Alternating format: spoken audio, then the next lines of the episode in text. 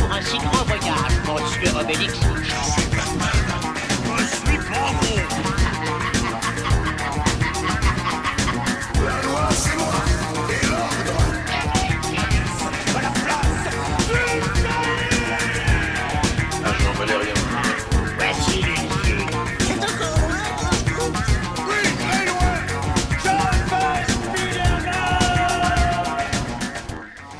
Bonjour et bienvenue à l'Atelier BD, le podcast 100% BD, comics et manga. De retour enfin à la librairie après un long moment. Avec moi Fab, Salut. Margot Bonjour. et Noto. Pourquoi moi en dernier Bonjour. Eh ben, parce que on fait dans l'ordre. Ah bon, Voilà. d'accord. C'est ça, on reprend et tu te plains déjà. Bravo. Déjà, on aurait dû te mute. T'aimes pas les tortues ninja Comme chaque année, on se retrouve début février après notre petite pause hivernale pour notre traditionnel spécial Angoulême. Et puis, comme d'habitude, nos petites recommandations lecture euh, qui auront lieu en fin d'émission. Allez, c'est parti pour l'actu. Actu L'actu BD de janvier 2020, on vous en parlait, c'est bien sûr la 48e édition du Festival international de la BD qui vient de se terminer à Angoulême. Enfin, terminé pas tout à fait, puisque souvenez-vous, l'organisation avait annoncé qu'il se déroulerait cette année en deux parties. La partie récompense a eu lieu fin janvier comme d'habitude, et celle qui doit accueillir du public, les expositions et les fameuses bulles euh, où se retrouvent les, les gens pour faire la queue pour des dédicaces, celle-là aura lieu en juin prochain. Enfin, si la situation sanitaire le permet, pour l'instant c'est encore incertain. Il y a quand même eu un palmarès avec une cérémonie de remise de prix le vendredi 29 janvier qu'on pouvait voir en direct sur internet. Je ne sais pas si vous l'avez vu. Non. Non. Non, non, d'accord.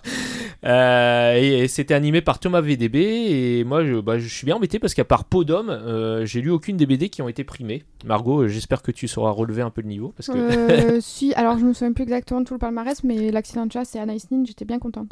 Voilà, donc je, je vais dire le palmarès, puis tu me diras si tu les, si tu les as lus ou pas. Donc, euh, ben, le Fauve d'Or, oui, donc comme tu dis, l'accident de chasse euh, de David L. Carson et Lancy Sebler. Land- Landy Sebler, Landy pardon. Sebler. Ouais, voilà. Euh, alors, moi, j'ai pas lu, mais bon, est-ce que tu, confirmes que c'est. Oui, c'est vraiment très très bien. Le... C'est Sonatine l'éditeur. Le problème, c'est que comme à la base, c'est un éditeur de romans, ça fait depuis un moment qu'il est en rupture, même à- vers Noël, il a été en rupture. Et Ah. il c'est un papier spécial et un tirage.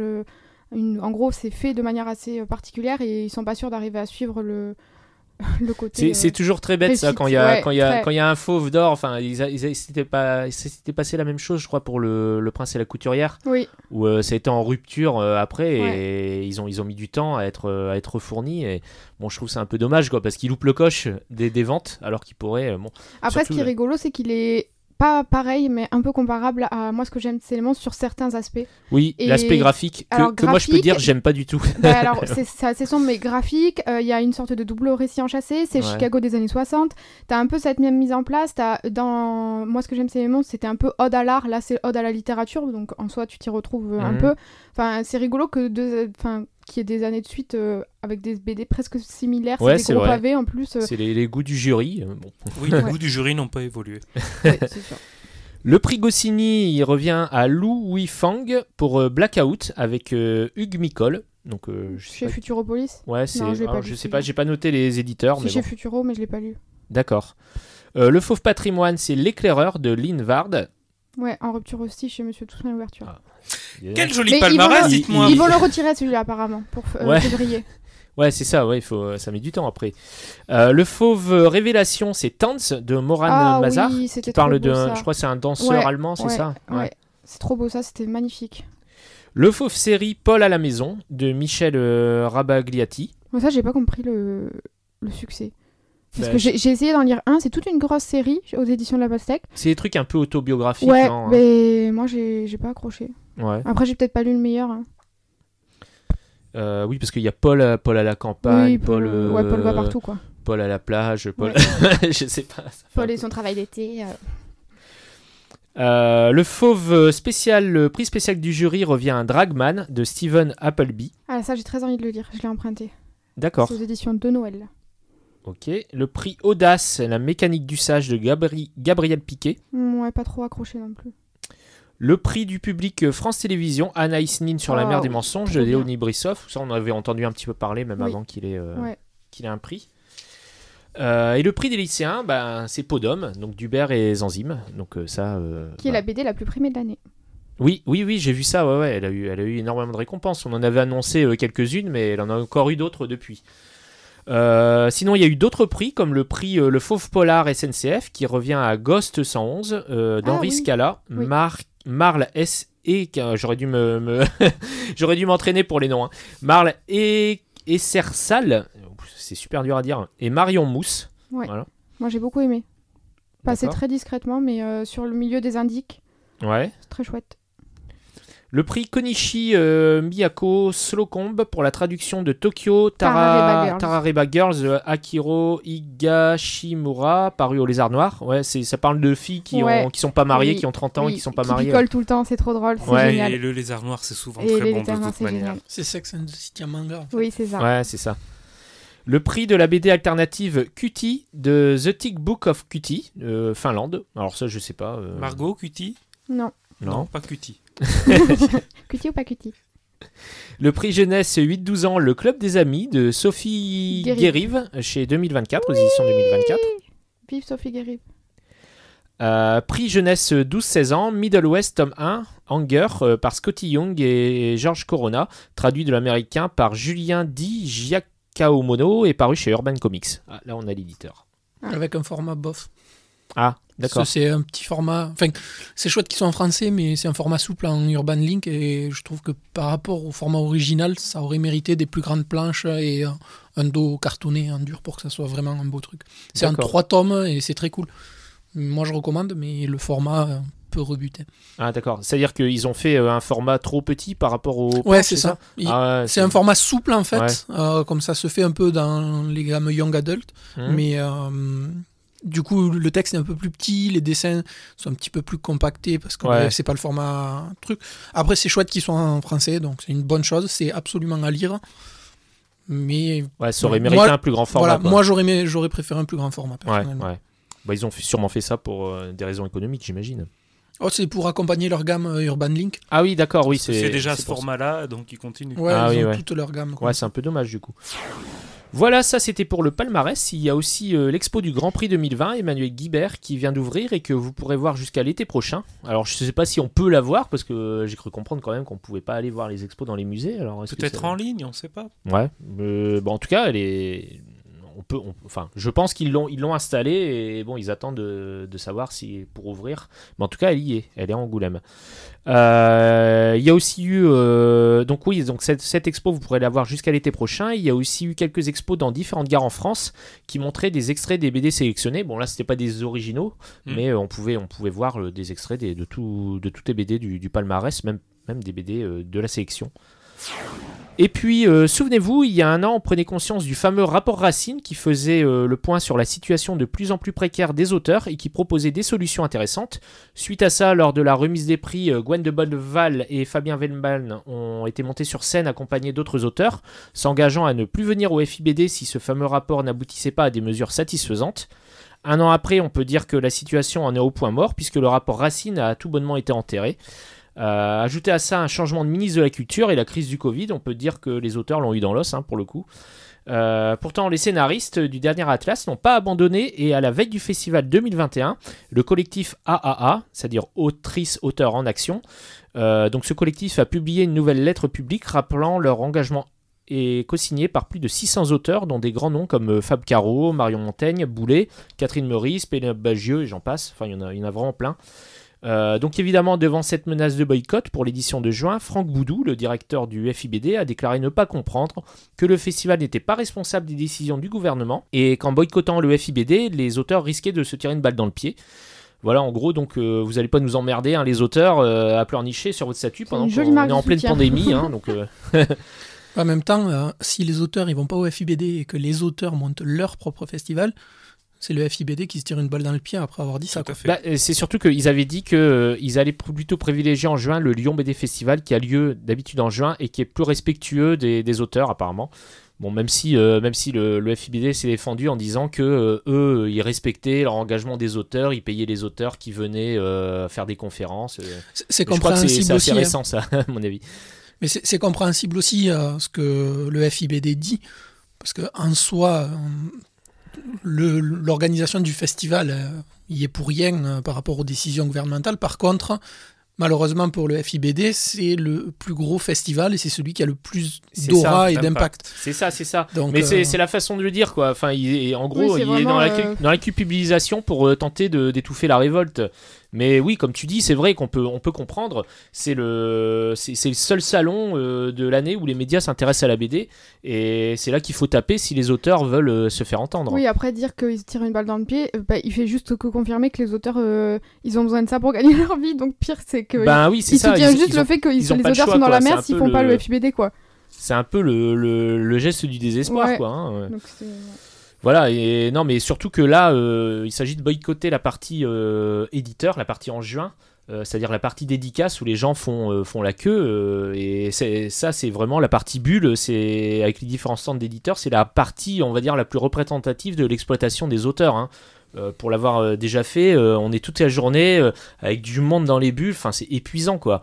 Et les éditeurs qui sont derrière qui encaissent, en plus, euh, on sait même ça. Eux, ils se, prennent, une grosse marge parce qu'ils passent pas par le libraire, ils passent pas par le diffuseur. C'est eux qui, vendent directement. Et les auteurs, ils se prennent les petits 8%, quoi. Et eux, ils prennent le reste.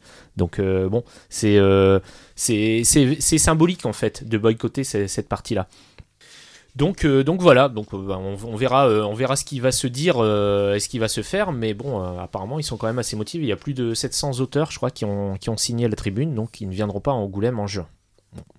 De toute façon, je suis désolée, mais Angoulême en juin, pff, Ouais, mais. Il y a la mer à côté. ouais. En même temps, à côté, à côté.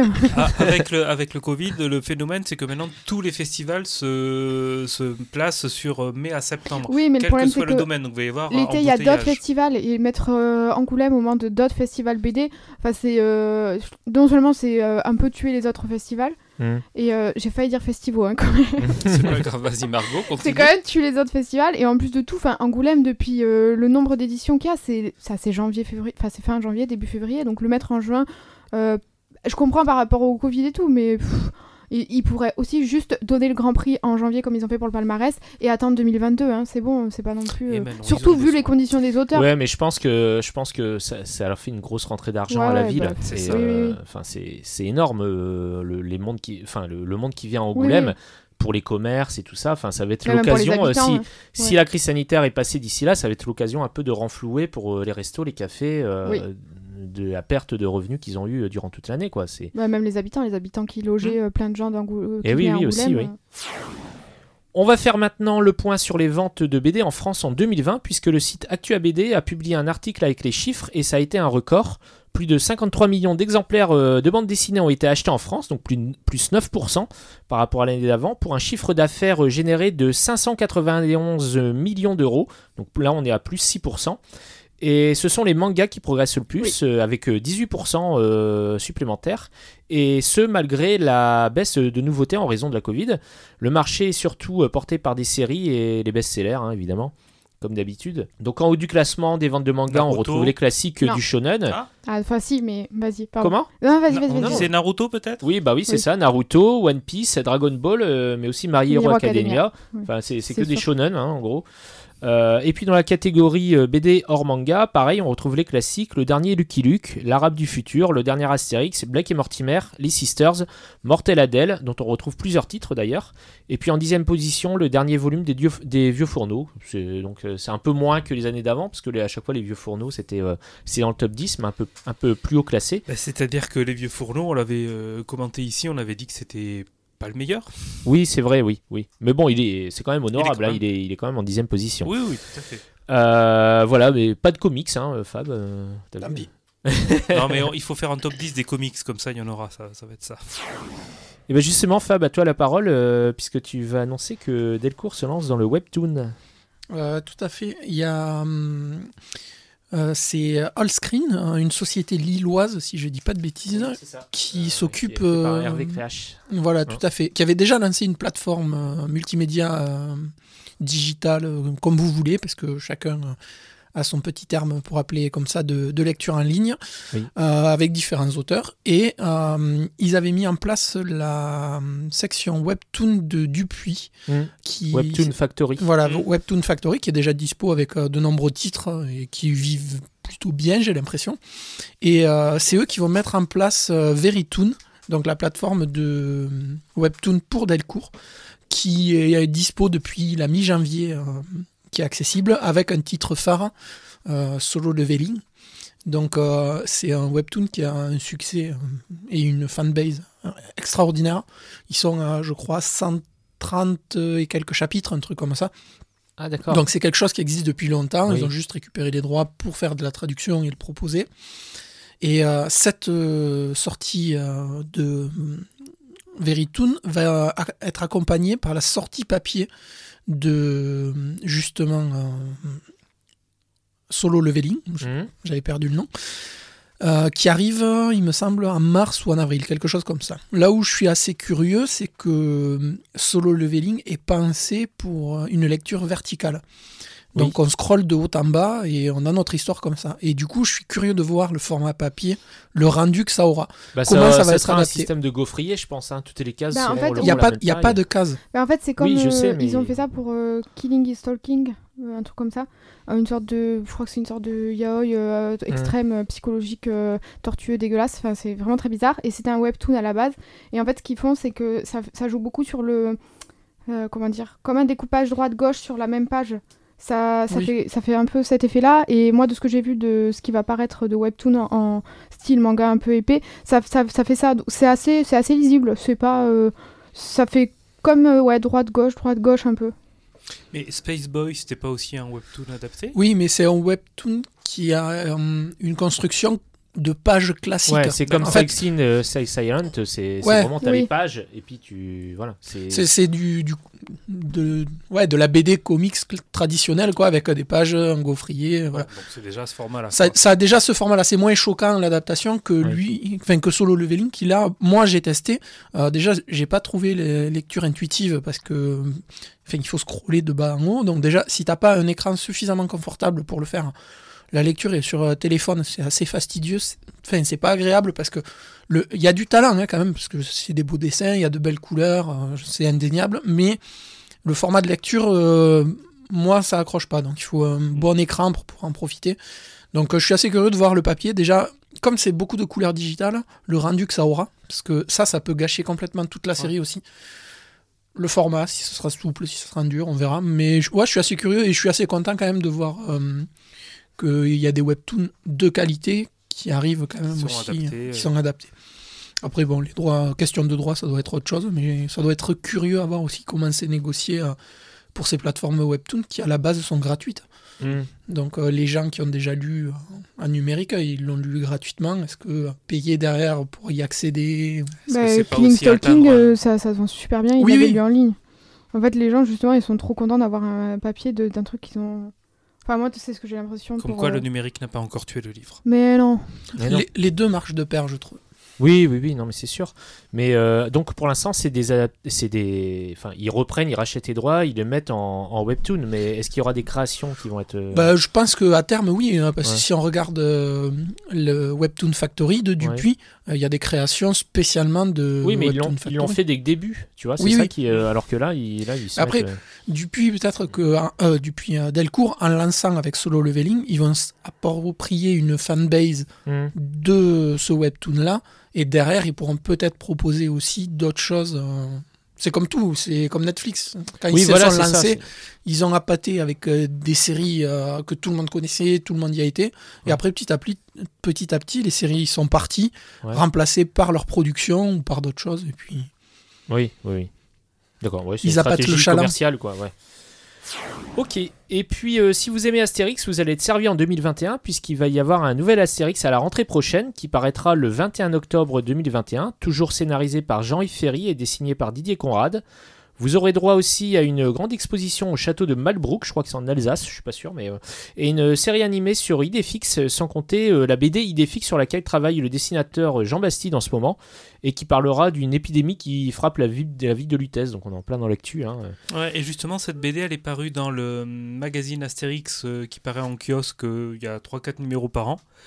Donc on a pu voir euh, plusieurs planches. Ah, il y a des extraits? Oh, Ouais. euh, non, non, il n'y a pas d'extrait. L'histoire est prépubliée là-dedans. Ah, d'accord. Et euh, c'est vraiment superbe. Il fait une reprise graphique beaucoup plus proche que, du Derzo que celle de, de Conrad. D'accord, et ça, ça parle d'une épidémie donc, qui frappe la ville de Lutèce. Oui. Et donc, bon, forcément, le parallèle est fait par rapport au Covid. Que- est-ce qu'ils vont mettre un druide avec la tronche de Didier Raoult? Écoute, on ne sait pas. Il y a déjà une BD sur euh, Didier Raoult qui s'appelle Chloroquine, quelque chose. Euh, Ah Chloro- Chloroquine, oui. Oui, Ah oui. bon euh, si. On le voit tourner. C'est Ah, on un est- nouvel éditeur. on est fort, hein. euh, et on le voit partout, cette BD. Bon, enfin bref, la reprise de Jean Bastide est vraiment super intéressante. Il me tarde Oui, de j'ai- la sortie de l'album. hein. J'ai On la vu voit des partout, on la extraits. voit partout, on la voit pas chez moi. C'est parce que tu es trop sélective, Margot. Ouais. en on le vrai, dit euh, souvent. l'auteur, il a écouté l'atelier BD, parce qu'on l'avait annoncé, la, BD de hein, Idéfix. Euh, Ah oui, on avait, quand on Oui. parlait de la série animée, Oui, ouais, je ouais, crois. bah, Que avis, les droits étaient encore... euh, À mon avis, c'est dans les tuyaux depuis un petit moment. hein, Oui, je crois. oui. Mais, euh, mais alors, moi, je suis étonné qu'il y ait un nouvel Astérix par Jean-Yves Ferry et Didier Conrad euh, en octobre prochain, parce que euh, sous- si vous vous souvenez bien, Uderzo avait quand même déclaré qu'il n'y aurait pas d'Astérix après sa mort. Oui, mais écoute, La si tu calcules bien, il est mort en début d'année 2020, donc ça veut dire qu'en fait, cette BD était déjà, vu que c'est tous les deux ans, cette Mhm. BD était déjà lancée depuis la sortie de La fille de Vercingétorix, qui était le dernier. Ah, donc si je suis ton raisonnement, c'est la toute dernière BD d'Astérix, il n'y en aura pas d'autres après. Je ne sais pas, mais c'est normal c'est que celle-ci sorte parce que vont c'était déjà sorti, quoi. Ne parle pas en même temps Pardon, que moi, pardon, s'il te plaît. pardon, pardon, excusez-moi. Et là, on va parler d'un sujet délicat puisque 2021, c'est le grand retour d'Astérix, mais c'est également, depuis début janvier, l'énième grand retour de PIF, PIF Gadget Magazine. Euh, PIF, l'héritier de Vaillant, euh, magazine jeunesse porté historiquement par le journal L'Humanité. Et c'est un retour qui pose problème à plusieurs niveaux. Alors, euh, attendez, j'en ai, j'en ai acheté un exemplaire, je vais vous faire passer, vous allez voir. Ne te sens pas obligé. Génial, on va pouvoir le froisser en direct. Alors déjà le, le, le magazine, vous voyez, il a un ton écolo. Bon, il est emballé dans du plastique. Alors ils disent que c'est du plastique euh, recyclable. hein. Bon, alors, recyclable, euh, bon, et biodégradable. Alors je sais pas, il a, et ça a pas la tronche du plastique biodégradable. Tu hein. l'as mangé pour voir euh, Non, non, mais bon, euh, ça- il fait très très glacé. Ouais, c'est pas le, le plastique euh, que vous voyez dans les sacs, euh, vous voyez, qui se. Greenwashing. Oui, hein, Voilà. on voit beaucoup de couleurs vertes sur Et- la couverture. Et là bon. encore, là, ils ont fait. Donc, il y a, il y a le, il y a le petit, euh, le petit gadget. Donc, c'est un gadget écolo. C'est des, des graines de sapin, des graines de sapif, comme ils disent. Euh, et euh, alors, bon, et déjà, ils ont, ils ont fait un effort parce que il y a eu, il y a eu beaucoup de remarques négatives par rapport à ça parce que le, le gadget était emballé lui-même dans du plastique. Et là, finalement, ils ont changé. Là, c'est la nouvelle. La nouvelle ressortie, ils en ont fait un euh, emballé dans du papier. Donc, euh, Ils ont déjà eu le temps de le sortir deux fois? Ah oui, oui, parce que ça, ça cartonne, hein, apparemment. D'accord. Tout le monde Euh, crache dessus, mais tout le monde l'achète. C'est des choses que je comprends pas. ça. Comme le, comme le dernier rap. Je Non, non, ne l'ai pas acheté, monsieur. Je pense que je pense que tous les tous les fans de, de Pif l'ont acheté bon pour se faire une idée. Mais euh, bon alors donc ça c'est ça c'est le premier souci. Voilà c'est qu'ils mettent un ton un ton écolo euh, pour un truc qui est peut-être pas forcément hyper écolo. Déjà euh, un magazine en soi c'est pas écolo hein, parce qu'avec les alors ils disent ils disent le, le point d'impression du magazine et le point de vente il y a 1500 km pas plus de 1500 km entre les deux. Bah encore heureux c'est un magazine français donc euh, 1500 km bon c'est Le Mac des super jeunes de 6 à 120 ans. voilà, c'est ça. Oui, oui, euh, ils visent, euh, ils vivent euh, sur la, la- la nostalgie en fait. Donc euh, c'est un peu comme Spirou quoi. Euh, le, le public ciblé, c'est quand même les, on va dire les vieux lecteurs. Euh, voilà, qui ils espèrent que les vieux lecteurs vont euh, donner le goût aux enfants pour euh, relancer le, le Actuellement, truc, le, magazine Spirou, c'est pas les vieux lecteurs. quand Euh, même, le petit secret sur mon enfance et The Voice. Oui, mais ça, ça ils ont toujours fait dans Pif, à des interviews de, de, gens de la télé. oui. Ouais, ouais. Excusez-moi, c'est pas ma génération, j'ai jamais lu Pif. Ah non, mais c'est trop bien, Pif. Enfin, l'ancien. Oui, voilà. Parce que Euh, là, je suis désolée, moi, ça me fait pas du tout envie. hein. L'autre, euh. L'autre truc Oui. un peu embêtant, alors le rédacteur en chef c'est Frédéric Lefebvre. Alors Frédéric Ah. Lefebvre, je sais pas si vous voyez qui c'est, c'était si. le porte-parole de l'UMP à l'époque de Sarkozy. Euh, on l'appelait d'ailleurs le porte-flingue de Sarkozy à l'époque parce qu'il avait un ton assez cassant. Donc c'est quelqu'un qui est pas du tout de gauche hein, pour un magazine. euh, Non. donc c'est étonnant pour un magazine euh, qui était de gauche et je crois qu'en fait c'est la raison, c'est que bah, le magazine, euh, enfin le, le journal Humanité a revendu les, les droits de PIF et donc c'est lui qui a racheté euh, ça pour, euh, pour pouvoir le, le publier.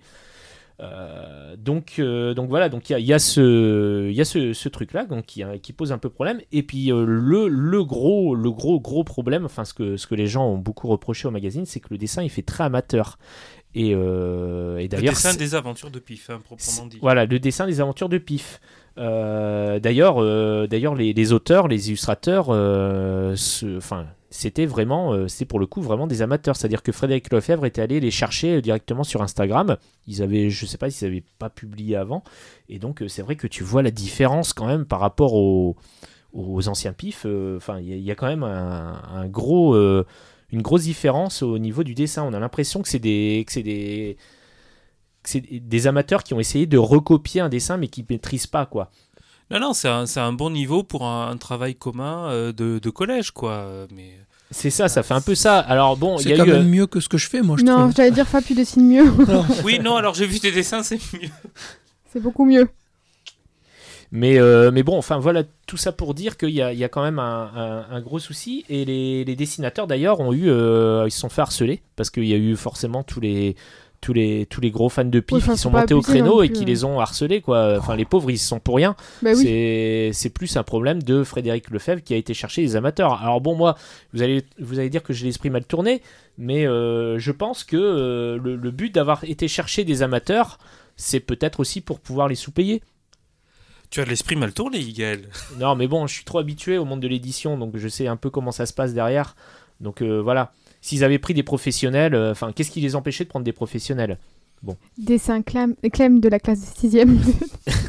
Non, faut pas dire, faut pas dire. Je voulais pas qu'on dise le nom des mais je plaisante, c'est ça marqué va. partout C'est marqué Sur toutes les planches, en Bah gros. oui, d'accord, mais bon. Non, mais- euh, Et la pauvres- manière d'en... Enfin, bon, bref, Bon, enfin, en c'est tout cas, en tout cas, amateur, en tout cas, ils, Ils se ont été sont, payés, c'est pas grave. ils se sont Ils tellement ont fait harceler qu'ils ont, ils fermé leur compte Instagram. Ah merde, ça c'est par contre non c'est nul, faut pas faire du web harcèlement ni du bah oui, harcèlement. c'est en vrai. ça, c'est ça. Non, faut pas. Ni du radio harcèlement Oui, bah, c'est exactement ce que je viens de faire, je m'excuse. Bon, bref, euh, donc Allez, on le que- remet dans sa petite pochette plastique et puis on va le remiser ou le mettre à la déchetterie. D'ailleurs, on Il y a vous, graines de sapin à sauver là-dedans. on vous propose de gagner un pif 100% écolo. Non, mais c'est vrai que si tu regardes, il y a, dedans, il y, a une- il y a une page où on les voit, euh, on voit les, les pifs regarder les anciens euh, dessins Dessin. de pif, Eh oui, et tu vois clairement la différence. eh hein. oui. Les La dessins de Kurt Riedel et d'autres étaient, étaient quand même bien meilleurs. Mais bon. Et, euh, et oui, donc, euh, mais à, à noter que dedans, il y a aussi des vieux, des extraits de vieux, euh, de vieilles séries Alors qui ça c'est super parce que ça ne coûte rien, ça coûte un bon scanner de, de- un bon scanner de haute ça. qualité. Tu scannes une vingtaine de pages, tu le mets et tu te dis ah c'est bien, on retrouve comme avant. Bah, Il y a une ouais, page de jeu avec Rahan, il y a Super Matou. Une page a- de jeu, il y en a 6 ou 7 Il y a oui, oui, c'est vrai. Oui, oui, enfin. oui, oui. Oui, mais bon, enfin voilà. Bon, ils ont, on, on sent qu'ils ont voulu faire dans l'économie et bon, bah Paris gagné hein, parce que ça cartonne. Alors je sais pas quel est, quel le réseau, euh, le réseau de Frédéric mais on en a parlé partout sur les, à la télé et tout ça. Donc Et euh, justement, il y a eu un très bon documentaire, euh, enfin un reportage de, sur euh, le site euh, Archeo Toys euh, sur cette sortie de PIF que je vous recommande. euh, Donc allez voir Archeo Toys, ils ont des, plein d'excellentes vidéos sur les, euh, sur les euh, jouets. Mais là sur PIF, ils ont vraiment fait un travail journalistique, ça dure un quart d'heure grosso modo, et on apprend vraiment tous les détails, toutes les incohérences, bien plus encore ce que, ce que tu viens de dire, Rigel. Et voilà, et on, on comprend vraiment pourquoi c'est juste une, un succès, une réussite économique que cette sortie. Et oui, il y a quelques conflits d'intérêts, notamment sur la, De gros conflits d'intérêts. sur les, les, les, les- les groupes qui ont financé le, le magazine et, et qui font des petits articles dedans, quoi. C'est un peu de la pub déguisée, les reportages. Allez, disons-le. Et les articles sont, euh, sont écrits par les enfants de Frédéric Lefebvre. Oh. Entreprise familiale. Plutôt que d'harceler les jeunes dessinateurs euh, pleins de promesses, euh, allez dire bonjour à Frédéric Lefebvre. Quelle très Oui, bonne Voilà, suggestion. exactement, c'est c'est ce qu'on vous conseille. Ne harcelez pas les dessinateurs, s'il vous plaît. Euh, toi, Fab, tu veux nous parler de, du nouveau label manga de Brajlon. Tout à fait. C'est euh, une petite annonce. Alors, euh, c'est un peu une preview de ce qui va arriver au mois de mai. Euh, donc, Sullivan a fait une petite vidéo de quelques minutes qui est disponible sur le site de, sur la chaîne YouTube de iComics, qui Oui, Sullivan Rouault, c'est le, le, Le directeur de le collection, directeur de iComics. de iComics, Mm. qui aussi maintenant s'occupe de ce nouveau label qui s'appelle le Mangetsu. Euh, et qui va euh, pas proposer euh, un peu comme iComics des titres à profusion mais plutôt aller sélectionner des titres comme ils font avec leur branche comics. Plutôt ND mm, de sous les radars pas des gros shonen ou seinen qui paraissent dans le Jump ou dans le l'autre c'est le Shonen Jump je crois Oui, Jump, Jump, euh, oui, c'est le Ouais, plus gros shonen. il y en a, Enfin, il y en a plusieurs. Ouais. Mais du coup, euh, ils ont d'ores et déjà annoncé euh, quelques titres qui doivent, par- qui doivent euh, accompagner la sortie de, du label euh, officiellement, donc euh, le 26 mai, si je me souviens bien de la date. Donc, euh, on aura droit à un manga de foot donc euh, un Aohashi, qui euh, s'appelle comme ça tout simplement. Euh, il est dispo euh, actuellement en 22 tomes, donc Mhm. euh, c'est quand même une série assez longue. Et ça, ça va un petit peu. J'ai jeté un œil un petit peu rapidement sur internet. Sur les premiers chapitres, on, on a un peu l'impression que ça part bah, comme Olivier Tom en fait, sur les rencontres, les interactions. Et après, ça part sur toute autre chose. Et c'est assez intéressant, donc je suis assez curieux de voir comment va, va prendre la tournure. Et pour une fois, on est assez loin de ce qu'on a dans les mangas de foot, de foot classiques, avec des tirs du milieu du terrain, euh, avec euh, des Avec- traînées de flammes. Avec le ballon ovale, euh, C'est ça. le, le- c'est- le terrain qui fait 10 km. Tout à fait, ouais. On est sur un manga plutôt terre à terre, tu vois, avec vraiment, euh, Mm. ben, si tu veux devenir joueur professionnel, qu'est-ce qu'il te faut, quelles épreuves il te faut passer pour arriver à accrocher ton rêve, etc. Donc je, je suis assez curieux de ça. Il sera accompagné d'un one shot qui sera Panda Detective Agency qui sera en juillet. Mhm. Alors là, par contre, j'ai pas trop d'infos parce que c'est juste les titres. Euh, le Mandala de Feu qui va accompagner également euh, au 2 juin. Et pour le reste, euh, c'est des titres que Sullivan a bien détaillés et a beaucoup plus expliqué, que je vous invite à aller voir sur la chaîne YouTube parce que ce sera beaucoup plus intéressant de la manière dont il les a choisis, pourquoi il les a choisis. Et euh, c'est assez chouette de voir euh, bah, un nouvel acteur qui va proposer des choses un peu différentes. Mhm. À voir après, est-ce qu'ils vont trouver le succès et Mais est-ce que- qu'ils est-ce qu'ils vont rester shonen ou ils vont s'ouvrir d'autres il y a genres du euh, shonen, du seinen, euh, il y, a, il y a un peu de tout sauf du, du shoujo. Ah. Ils ont annoncé. Ils se l'interdisent pas. Hmm. Et d'après ce que disait Sullivan, ou du moins ce que moi j'en ai compris entre les lignes, il serait pas fermé à faire de la création sur ce label. D'accord. On en saura peut-être un peu plus, euh, voilà, mais euh, à surveiller quoi. Donc c'est euh, Mangetsu qui paraîtra en mai. Ok, bah merci pour l'info. Euh, maintenant, on va passer à la rubrique nécro. Alors, euh, vous avez une demi-heure devant vous parce que Il y a est pas mal- mort? Ah oui, il y, a eu- il y a eu beaucoup de morts. hein. Bah, déjà, on n'a pas fait d'émission euh, depuis décembre, donc entre temps, c'est l'hiver, euh, c'est la Covid, donc euh, il y a eu pas mal de morts. Est-ce- Alors, on est-ce va qu'ils com- sont vraiment morts de la Covid? Ah non, ils sont pas tous morts de la Covid. Voilà. Bon, déjà, euh, on, peut le- on commencer- peut mourir, mais pas forcément de la Ah Covid. voilà. Euh, il y a un peu de tout, vous verrez. Euh, Il y en a pour Allez. tous les goûts. Prenez le popcorn, c'est le moment du. Est-ce qu'on est obligé de maintenir cette rubrique nécro Allons-y Alors, on va commencer par le décès de Richard Corben, qui a eu le Grand Prix euh, 2018 à Angoulême. On en parlait lors de notre tout premier épisode, euh, qui a fait les belles heures du magazine euh, Métal Hurlant. hein, euh, Richard Corben, il avait 80 ans. Euh, voilà, décès également de Malik, mort à 72 ans dans l'incendie de sa maison. Alors ça, c'est un peu glauque. hein, euh, Voilà, on rajoute des petits détails ouais, et tout. C'est notre rubrique faits divers en fait. Oui, voilà. voyeurisme. On va mettre, euh, tu sais, euh, Christophe Ondelat raconte. Bon, enfin, rappelons que Malik, quand même, qui a fait euh, Cupidon aux éditions Oui, voilà. Dupuis, puis ensuite chez Joker, et surtout Archicash, qui était sa première série chez Dupuis, une série réaliste, euh, où Archicash était en fait le sosie de Charles Bronson.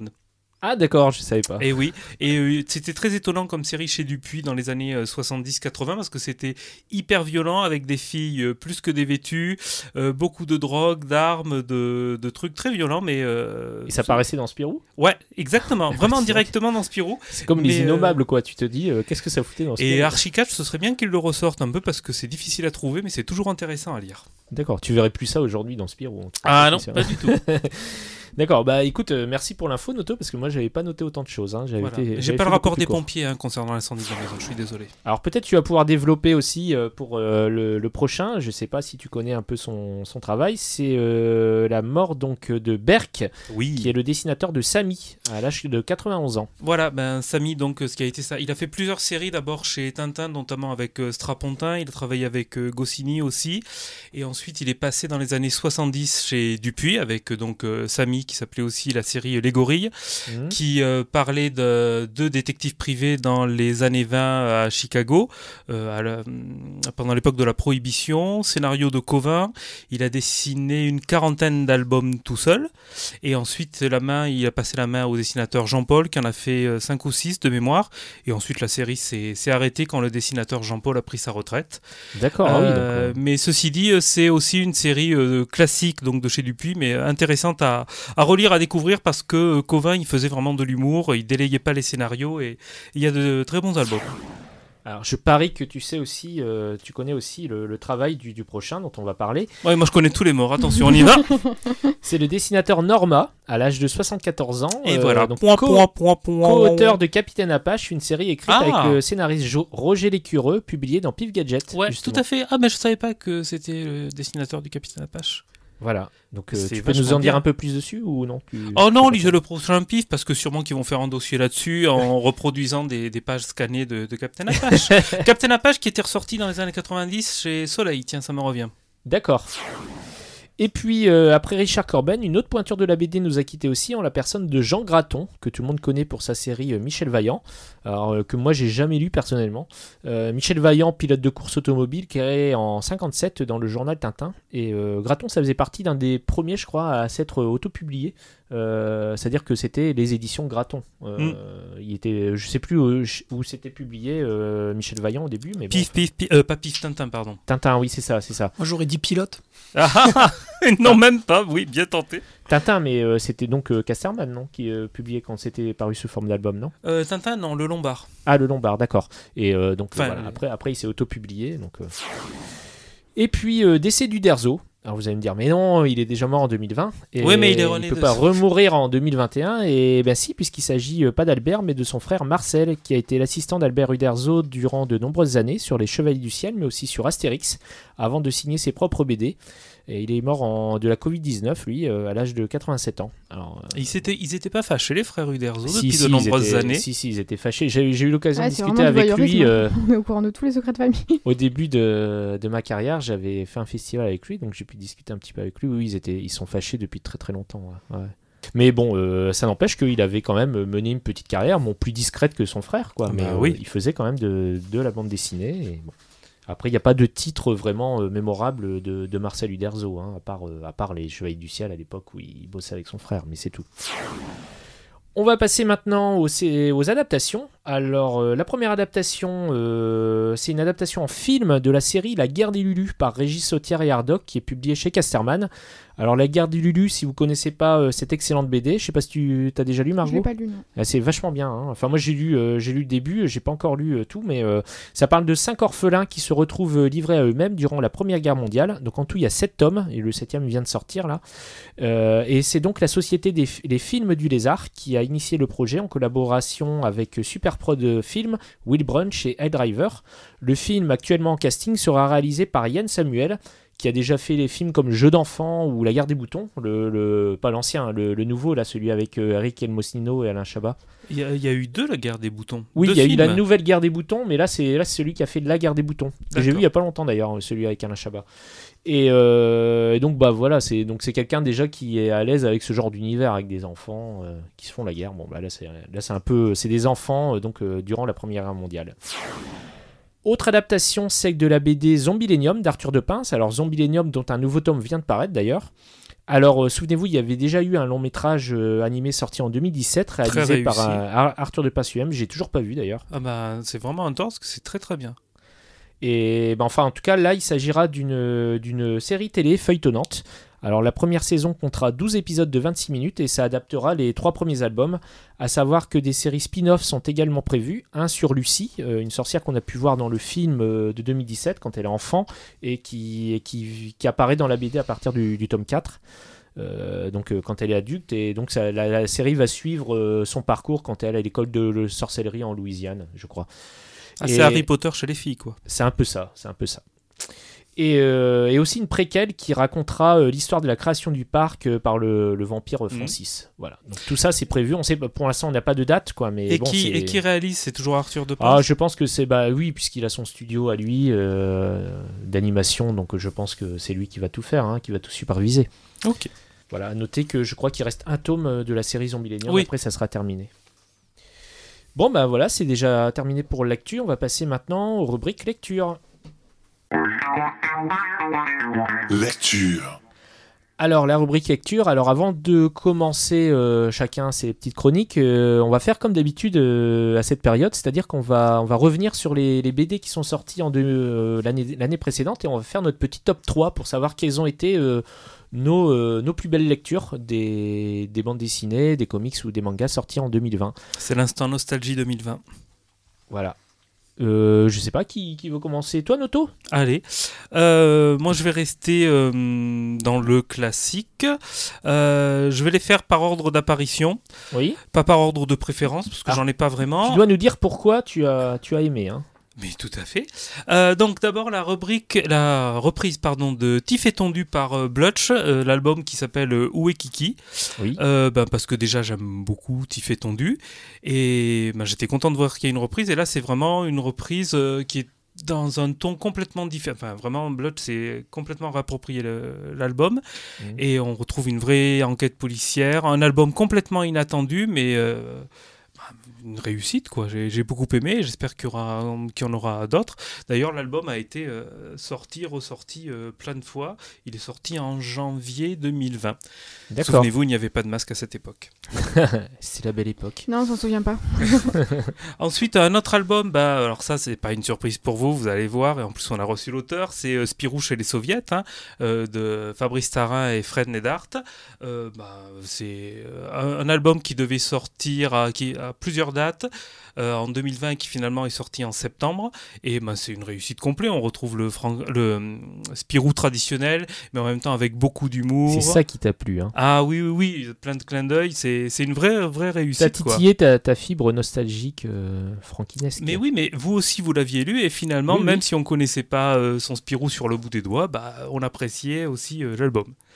Et enfin, euh, beaucoup plus classique, mais j'adore cette série, L'Arabe du futur 5. Voilà. D'accord. Que j'ai toujours pas lu. Mais bon. Ah, mais non, mais l'Arabe du futur, c'est, on l'attend chaque fois le, le tome, ça, ça se dévore, on trouve ça incroyable, c'est c'est des pavés, mais euh, c'est c'est une réussite, quoi. C'est extraordinaire, ce- Un cette jour série. prochain, je le lirai. Un jour prochain. T'as- toujours lu aucun? Jamais. Ah, D'accord. Elle les vend seulement. T'es réticente euh, Oui. Ah oui, d'accord. Ben, Mais Vas-y, c'est- dis-nous ton top C'est 3, toujours le, c'est toujours le problème quand on, quand on, il y, a- y a une BD qui, qui a du succès avant qu'on la lise. Après, on est toujours Ouais. un peu réticent. On se dit ah ouais, c'est un truc, c'est commercial, machin. Non, je pense Mais pas bon, que ce soit base, commercial. euh, mais euh, pas, euh, Non, je pense pas que ce ouais. soit commercial, mais euh, Mm. je l'avais déjà dit, donc je vais Ah, radoter. Parce qu'il a Les pas une trucs vie qui commerciale. Les trucs qui se vendent tout seul, je les lis pas forcément, quoi. Là, j'avoue Mm. que l'arabe du futur, il y a rarement quelqu'un qui me Oui, demande mon pas, avis t'as dessus. pas besoin de le défendre. Non, voilà. Donc, bon, ça m'arrive de lire des trucs qui se vendent tout seul, hein, mais, Mm. mais c'est vrai que là, je me dis après, plus tard. D'accord. Margot. À toi, Margot. Alors, euh, moi, j'ai fait un truc que Nicolas va pas aimer. J'ai fait deux top 3. j'ai fait mon top 3 mainstream et mon top 3. euh, Un dé. ah, ouais, mon top 3 où j'essaie de parler de trucs qui n'ont pas forcément la même visibilité. D'accord. Donc, euh, bah, mon top 3, euh, pas très original, c'est Podum, Carbone et Silicium et l'accident de chasse. Ouais, d'accord. Voilà. Sont.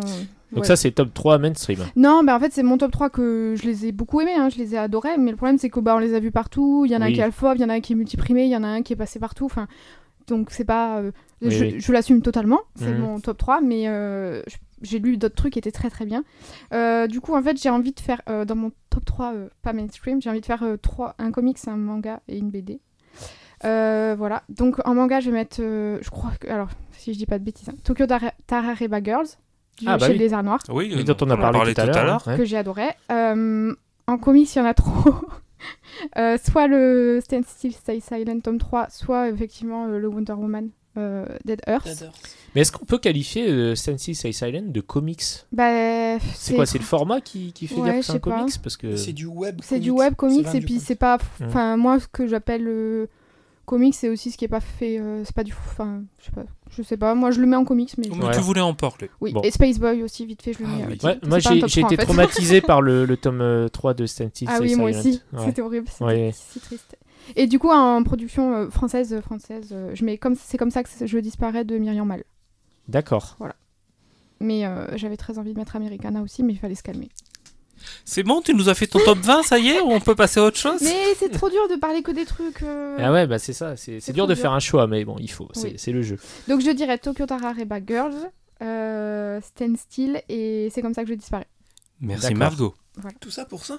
Hey Bah vas-y, fais le tien, toi. De mémoire, parce que j'avais vite fait écrit. Euh, moi, Carbone et Silicium en premier, parce que j'ai beaucoup aimé et que je trouve qu'il n'a pas eu, malgré qu'on en ait beaucoup entendu parler, il n'a pas eu euh, la reconnaissance euh, qu'il mérite. je Il a, eu, il a eu un prix quand même. Oui, c'est France, In- France Inter, je ouais, crois. je sais plus. Ouais, ouais. Mais il aurait mérité d'avoir un prix un petit peu plus grand public, parce que Mm. ça mérite d'être lu juste pour ce que c'est. Bah déjà d'être dans la sélection d'Angoulême, ça aurait été bien. Ouais, Après, il y a Space Boy, mais ça, c'est juste euh, pur chauvin parce qu'il y a mon nom de mon blog derrière. Et que, Ah oui, d'accord. Je Mais non, c'est parce que c'est bien aussi. Il Et y a en du vrai, trop dans bien. ce podcast. En vrai, c'est trop bien. Oui. Ça a vraiment été un Et il y a gros le coup de cœur. 33 qui arrive bientôt. Oui. Tout à fait.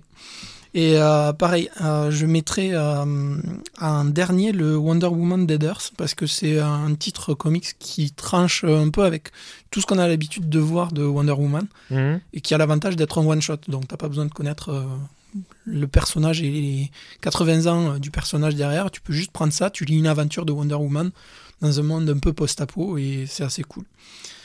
Je mettrai une mention aussi pour le Middle West dont on a parlé tout à Oui. l'heure parce que euh, ben, il est très chouette, on l'a en français et qu'il faut absolument le lire. D'accord. En manga, j'aurais dit Slam Dunk, mais Noto il veut pas.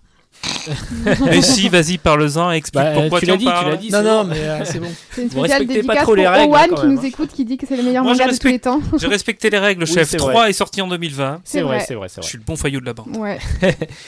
Alors, euh, ben, mon tour, moi, je vais faire le- mon top 3. Alors, en 1, bon, c'est un peu classique, c'est Podom. Bon, c'était une excellente surprise, hein, forcément. euh.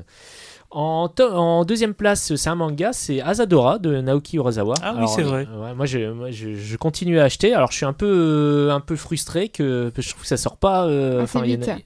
Ouais, ça sort pas assez vite. Hein. Alors, pourtant, il y a des assistants. Je comprends pas pourquoi il met autant de temps. Non, mais c'est un mangaka qui travaille pas vite. Ouais. Où t'as vu ça? Mais en même temps, c'est très bien au niveau du dessin. Et, et puis moi, j'adore le. Je trouve que les personnages sont hyper attachants. Euh, voilà, c'est une BD que je suis. Je, c'est ma première BD euh, du Razawa. J'avais, enfin, ma premier manga du Razawa. J'ai pas lu les autres. Alors ça m'a donné envie du coup de lire euh, bah, ces faut autres euh, lire. productions. Je sais que, je sais que je loupe des classiques, mais, mais en tout cas, ouais, c'était une, belle découverte. Et, euh, donc en trois, troisième position, ben, Carbone et Silicium, évidemment. hein, moi aussi, c'est une BD qui m'a qui m'a mis une claque hein, quand même. Même si euh, bon, il y a j'ai des petits euh, des, petits- des petites réserves sur certaines choses au niveau du dessin, notamment des personnages. Mais Mm. après, euh, bon, c'est le style de Mathieu Bablette. hein, mais bon, après, moi, je moi j'ai- j'aime bien Mathieu Bablette ou Mathieu Bablé. Bablé, je crois. Bablé, ouais, pardon. Bablette, c'est Ouais, lui. ouais, sa femme. Je dis à la, je le dis à la sud-ouest, c'est pour ça. Euh, oui, Mathieu Bablé, donc je suis. euh, moi, je- moi je- je- j'aime beaucoup quand même ce qu'il fait, et puis je trouve que c'est c'est vraiment euh, de la science-fiction, euh, enfin. Euh, qui se projette, qui arrive à se, proj- se projeter sur 200 ans, et tu, tu te dis en fait c'est tout à, tout à fait probable ce, qui, ce, ce dont il parle. Bon, on espère que ça va pas arriver, quoi, mais bon, c'est. C'est euh, juste moi, en train d'arriver, mais sinon. J'en ai parlé avec quelqu'un qui a pas aimé euh, Carbone et Silicium. Et c'est Ouais. vrai qu'il y a deux, trois trucs que moi, je j'avais, enfin, j'ai pas forcément euh, lu de cette façon. Et si jamais je revois un peu mon avis, il faudrait que je le relise. C'est vrai qu'il y a deux, trois trucs qui finalement, moi, sont un peu gênants. Mais après, c'est très personnel. hein. Mais euh, sinon, c'est effectivement un très bon album. Mais c'était rigolo parce que c'était la première personne que je- que j'entendais dire qui avait pas aimé Carbone et Silicium. Donc tu es en train de nous dire que c'est dans ton top 3 non, mais mais en moi, c'est dans mon que- top 3, ça l'est. Ah, mais par même. contre, j'aimerais bien relire avec les. Avec, euh, avec un autre point de vue. Voilà, Je- ouais. Parce que c'est- c'est. j'avais- Comme c'est quand même une- un peu comme Podom, je crois que j'ai pas eu un avis négatif sur ces BD. Euh, autant l'accident de chasse, c'est beaucoup plus confidence- Ouais. confidentiel. C'est beaucoup plus compliqué, déjà, déjà niveau dessin et même niveau histoire. Euh, mais ouais, j'avais jamais entendu d'avis négatif, donc c'est rigolo. C'est quoi C'est la scène du, du, de, de l'orgasme virtuel là euh, qui lui a Euh, non, ou- il y avait un truc par rapport au train où il y avait les, des trucs LGBT là, tu sais ça. Ah oui, ouais. C'est vrai que Silicium, c'est quand même un gros connard. C'est quand même Oui. un gros connard. Euh, quand même. Bon, au il ni- est un peu bah, au, nihiliste, niveau quoi, de, bah, peu- au niveau de la relation carbone et silicium, tout c'est vrai que c'est une, belle, c'est une histoire d'amour. Oui. Mais c'est vrai que du coup, le silicium, euh, c'est l- un- bah, c'est quand même considéré comme le robot mec. Et il agit euh, comme euh, un mec dans n'importe quelle relation euh, bizarre où c'est lui qui s'en va, c'est lui qui l'abandonne, c'est lui qui fait ce qu'il veut avec la... dans la Oui, oui, relation. oui, c'est vrai oui, que c'est lui qui qu'il est malsain, tu vois. côté, ouais, ouais. Bah, ça, et il y avait aussi. euh, alors, moi, ça, j'ai pas cette lecture parce que je m'y connais pas assez, mais apparemment, sur le transhumanisme, c'est pas forcément ce que. C'est assez classique et c'est pas. C'est un peu d'un point de vue. euh, Hmm. On m'a dit que c'était un point de vue ça, mais je m'y connais pas en transhumanisme, donc là, moi, je le reverrai pas à ma seconde lecture quand même. Donc D'accord. voilà. Mais c'est vrai que du coup, euh, j'avais pas forcément vu ça pour euh, Silicium et ça me fait revoir vraiment mon truc. Ouais, mais après. mais pas, ça ne gâche rien à Oui, toute la. BD. Mais par contre, c'est vrai que ça me fait revoir un peu. euh, Oui. Parce que moi, j'ai quand même dit Carbone et Silicium, ce qui est vrai, c'est une histoire d'amour. Oui. Mais du coup, euh, j'avais pas forcément vu que Silicium c'était un gros FDP. Oui, mais même, même si c'est même si c'est un gros con, enfin, je veux dire, ça enlève rien. Non, ben non, c'est pour ça que je te dis que- pas- non, mais c'est pour ça que je te dis présenté comme le un héros. non, hein, non, non, pas du tout. C'est pour ça que je te dis que ça ne, je l'enlève pas de mon top 3 du tout. oui. Mais par contre, je le relirai peut-être pour. Je l'avais pas du tout idéalisé, mais Oui, oui. j'avais pas vu ça comme ça, quoi. D'accord, d'accord. On attend avec impatience la prochaine BD de Mathieu Bablé. Ah bah, je pense qu'on peut attendre 4 ans.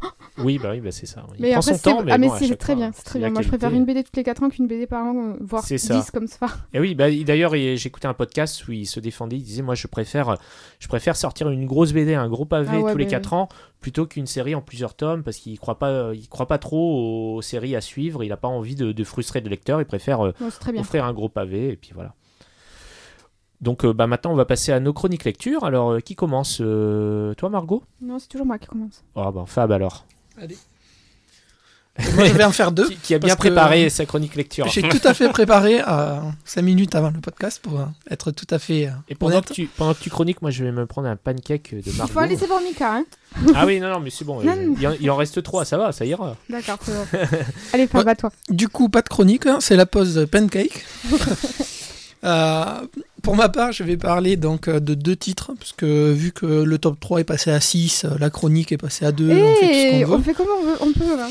Euh, moi, je vais Ça parler va, on n'a pas d'invité ce mois-ci, donc euh, on peut. Yajimbot, euh, sorti aux éditions d'Argo de Sylvain Repos, et euh, Les Lames d'Ashura de Baptiste Pagani chez Label 619. Euh, je vais commencer par euh, Yajimbot. Yo Jimbot. Yojimbot, pardon. C'est parce que à l'intérieur, il y a des références à Yusagi Yajimbo. Je vous le laisse euh, regarder. En fait, c'est euh, un gros pavé euh, que Sylvain Repos tease sur Instagram depuis de nombreux mois, je pense même années. Et on se retrouve dans un univers un petit peu post-apo, ouais, néo-futuriste, cyberpunk, on va dire dans, ce style-là. Et c'est des robots ronins samouraïs, des robots nains samouraïs. Des romodins Des robots nains, pas des nains, Ah oui, des robots, euh, Des Des- robots ronins. des D'accord. robots ronins. d'accord. Et euh, donc, ils sont tous programmés comme si c'était un parc d'attractions, en fait, pour, euh, pour euh, comment ça s'appelle, animer ce parc et faire plaisir aux humains. Juste- Genre un peu comme dans Monde Ouest. Je connais pas, Tu connais pas cette série? Pas du tout. peu ça, c'est... sauf que c'est des cow-boys, c'est pas des. D'accord. Mais je jetterai un œil du coup. Euh, et dans celui-là, en fait, il y a euh, un des robots qui va tomber sur un enfant qui est pourchassé euh, par un groupe de soldats. Et ce robot va sauver le, l'enfant qui ben, est arrêté par ce groupe de soldats qui tue son père. Et il va le prendre un peu sous son aile pour le protéger et l'amener à la tour. alors, c'est la tour 4, je crois, la tour numéro 4 de mémoire, pour euh, la porter dans un endroit un peu safe. Et donc on va suivre cette aventure-là, ce team-up qui va se, se joindre avec d'autres robots qui ont des spécificités. Et c'est ultra beau, ultra dynamique. hein. Euh, alors, il y a des petites choses que, bon, au niveau scénario, c'est pas euh, le- l'enjeu le plus, enfin, le plus fou, quoi. À aucun moment tu sens, as un sentiment de danger pour les personnages ou quoi. Mais ça se laisse bien lire. Et en fait, comme c'est vachement dynamique et tout, tu, arrives à passer un petit peu outre ces défauts pour justement profiter un peu de la balade. Et puis voilà. C'est détaillé, comme je disais, il y a plein de références. Il y a des références à Bender de Futurama, à Yusagi Yajimbo, il y a des références à du comics. Je pense un petit peu à Metal Gear Solid aussi. Enfin, il y a vraiment euh, pas mal euh, de... Le design du personnage principal, le robot avec son chapeau, il me fait penser au méchant euh, dans la saison 1 de la série Wakfu. Je sais pas si Oui, tout ouais, à fait. Il fait penser à ça un peu. Et, euh, et du coup, c'est vraiment très cool. C'est euh, un bon gros pavé. hein. Il y a 160 pages. Euh, le seul vrai défaut, c'est que c'est un tome 1 en fait. Et je pensais que ça allait être un one shot. Je l'avais compris comme ça. Moi, je m'étais persuadée pas, aussi que c'était un one shot. je m'étais pas plus renseigné parce que je l'attendais vraiment. Pour moi, Pourtant, c'est bien marqué 1 en bas, juste en bas à droite. ouais, ouais, mais quand euh, il a annoncé euh, Yajimbot sur tous ses dessins et tout, quand il a annoncé Yojim. Yojimbot, pardon, euh, quand il a annoncé un pavé de 160 pages, pour moi, 160 pages Oui, pour oui. un tome 1, enfin, c'est quand même un gros, gros truc quoi. Bah, si tu regardes euh, The Weatherman, c'est un peu, c'est un peu le. Oui, mais c'est un format comics. Oui. Mais là, là aussi, c'est un format comics. Euh, il est sorti direct en bloc. Pas en... Ouais, en fait, Ah oui, comme on n'a pas le même ah format de publication, tu sais, oui, euh, US et français, je m'attendais à un one-shot. Après, je suis très content parce que j'aime l'univers et que voilà. J'espère qu'il y aura un peu plus d'enjeux dans le 2 et que ça ira un petit peu plus loin. Par contre, ce qui est très bien aussi, c'est que euh, il y a un webtoon qui est disponible euh, et qui prolonge un peu l'univers de Yojimbot. Donc c'est dispo, euh, je crois qu'il y a un QR code ou l'adresse euh, disponible à la fin de l'album. Et c'est l'auteur qui fait, qui fait aussi le web. C'est ouais, c'est vrai, ça, mais- tu vois. Il y a un QR code derrière sur Webtoon Factory. Ah, d'accord. Et du coup, c'est dispo euh, là-dessus. Et moi, je, vous- ouais, je vous le recommande parce que C'est ça c'est- vaut c'est vraiment chez, le Da- coup. c'est- ouais, c'est- C'est chez c'est Dargo. ouais. D'accord. Et je crois que c'est une vingtaine d'euros, quelque chose comme Ouais, ça. je crois aussi. Il y a un cahier graphique aussi à la fin Oui. de- qui, est- qui est- qui a l'air sympa. Et d'ailleurs, euh, c'est euh, Sylvain, Sylvain Repos, euh, sur son Instagram, il met plein de petits dessins, euh, de, de croquis d'évolution et tout. C'est vraiment cool à voir. euh, moi, j'aime beaucoup. Ok, j'irai voir. Et le second, c'est un titre qui est sorti euh, tout récemment, vendredi 3. 3, euh, au label 619, parce que euh, moi j'ai beaucoup d'amour pour eux. C'est euh, Les Lames d'Ashura, donc de Baptiste Pagani. C'est euh, l'auteur qui avait fait The Golden Path. Euh, donc c'était un titre sur euh, l'univers du cinéma asiatique, tout ce qui est Mhm. arts martiaux, etc. Les cascadeurs. les cascadeurs, euh, voilà. Et donc, euh, c'était quand même assez dur dans le propos, mais c'était une bonne lecture. Et du coup, quand il a annoncé ce titre, moi, j'étais assez curieux de voir ce que ça pouvait être. Alors, c'est vendu un petit peu, euh, quand on regarde rapidement tous les avis, comme un Mad Max féminin euh, un peu euh, survolté et tout ça. Mais ça va un petit peu plus loin, je trouve. hein. Et c'est vachement intéressant, pareil, hein, si vous voulez le, le voir. En fait, on va suivre un groupe qui s'appelle les Lames, les Lames d'Ashura, parce que la chef de ce groupe s'appelle Ashura. Jusque-là, tout va bien. Elle a deux filles et un fils, et ces deux filles sont, euh, on va dire, euh, désignées pour reprendre le flambeau euh, à la tête de ce clan. Euh, le fils, lui, a une toute autre passion. il est plus attiré par la danse que par les, les, les actions du groupe, qui est en fait, c'est un groupe de brigands. Et de, c'est, un mélange entre un western et. euh, Mais un groupe composé uniquement de femmes. Ouais, En fait, le oui, frère, oui. c'est le seul homme. C'est le seul homme, le frère, dans le groupe. Et du coup, on a un mix entre un Mad Max féminin, un bon western euh, comme on les connaît, euh, avec euh, braquage de diligence, etc. Sauf que là, c'est sur des trains.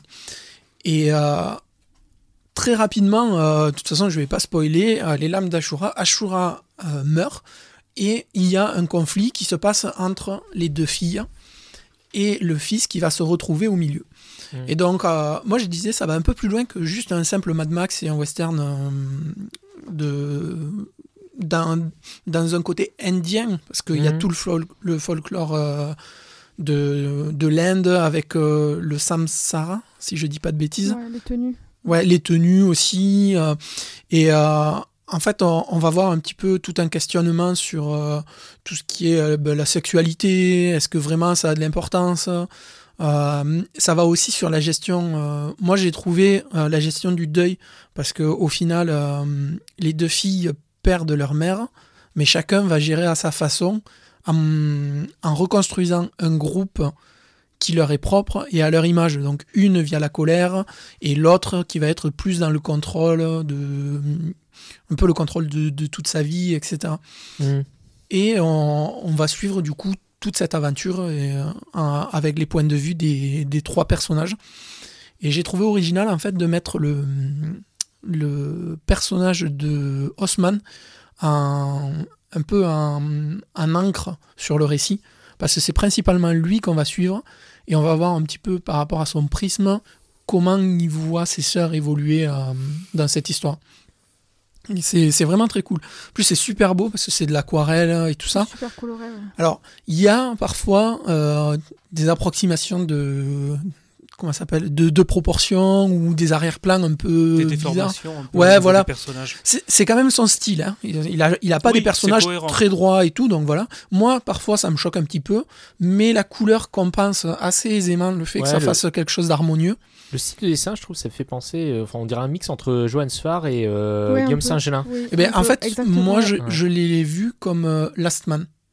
Un petit Ah oui, peu. il y a un petit côté aussi. Et ben moi je trouvais justement que le dessin c'est un truc que j'avais jamais vu ailleurs. Il avait pas travaillé sur un Non. Midnight Et- Tales Mais ceci, c'est possible. Ouais, ouais, ouais, parce que ça- son dessin me, me dit quelque chose. Mais du coup, euh, c'est c'est vraiment un, un bon petit bouquin que moi je vous recommande parce que j'ai vraiment beaucoup apprécié. C'est un one shot ou C'est un one shot, ouais. D'accord. C'est c'est une histoire complète. hein, euh, voilà, il y a un petit carnet graphique. Hmm.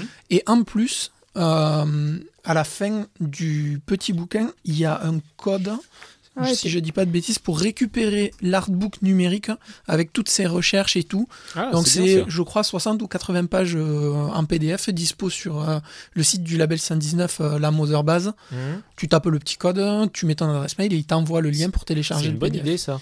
Et du coup, ça permet, tu vois, de le, eh de, de découvrir un petit peu plus. Donc voilà, c'était les lames d'Ashura euh, au label 619. Bon, bah parfait, super. Margot Oui, allez. Allez.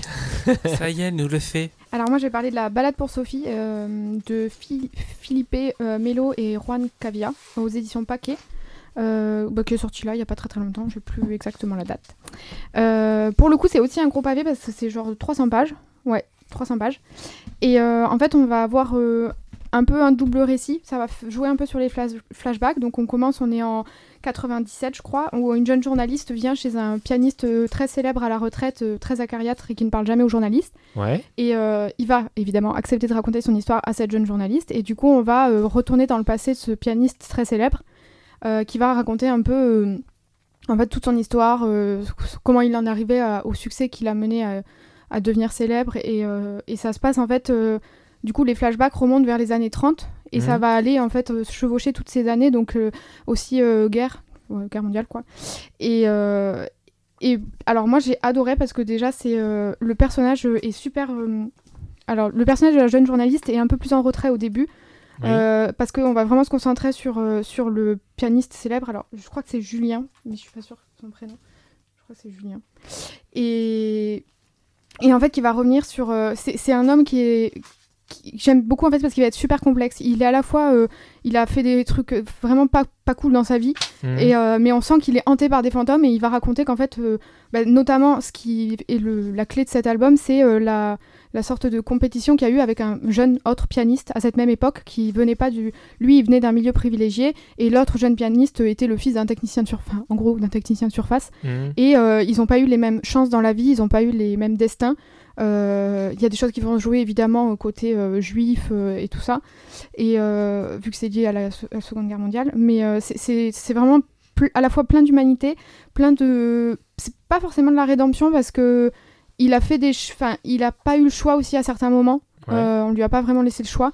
Mais euh, du coup, il y a plein de sujets euh, très chouettes et très importants. Mais il y a- il y, a aussi euh, toute, évi- évidemment toute une réflexion autour de la musique, euh, du piano euh, et tout ça. Donc c'est très chouette. Moi, j'ai beaucoup aimé et les dessins, euh, ça m'a énormément fait penser à ce que pouvait faire euh, Grazia La Paluda, Ouais. si j'écorche pas son nom, pardon, qui euh, fait aussi des trucs chez Paquet. Elle avait fait Jardin d'hiver que j'avais adoré et c'est un dessin à la fois très anguleux, à la fois très détaillé et euh, hyper euh, expressif.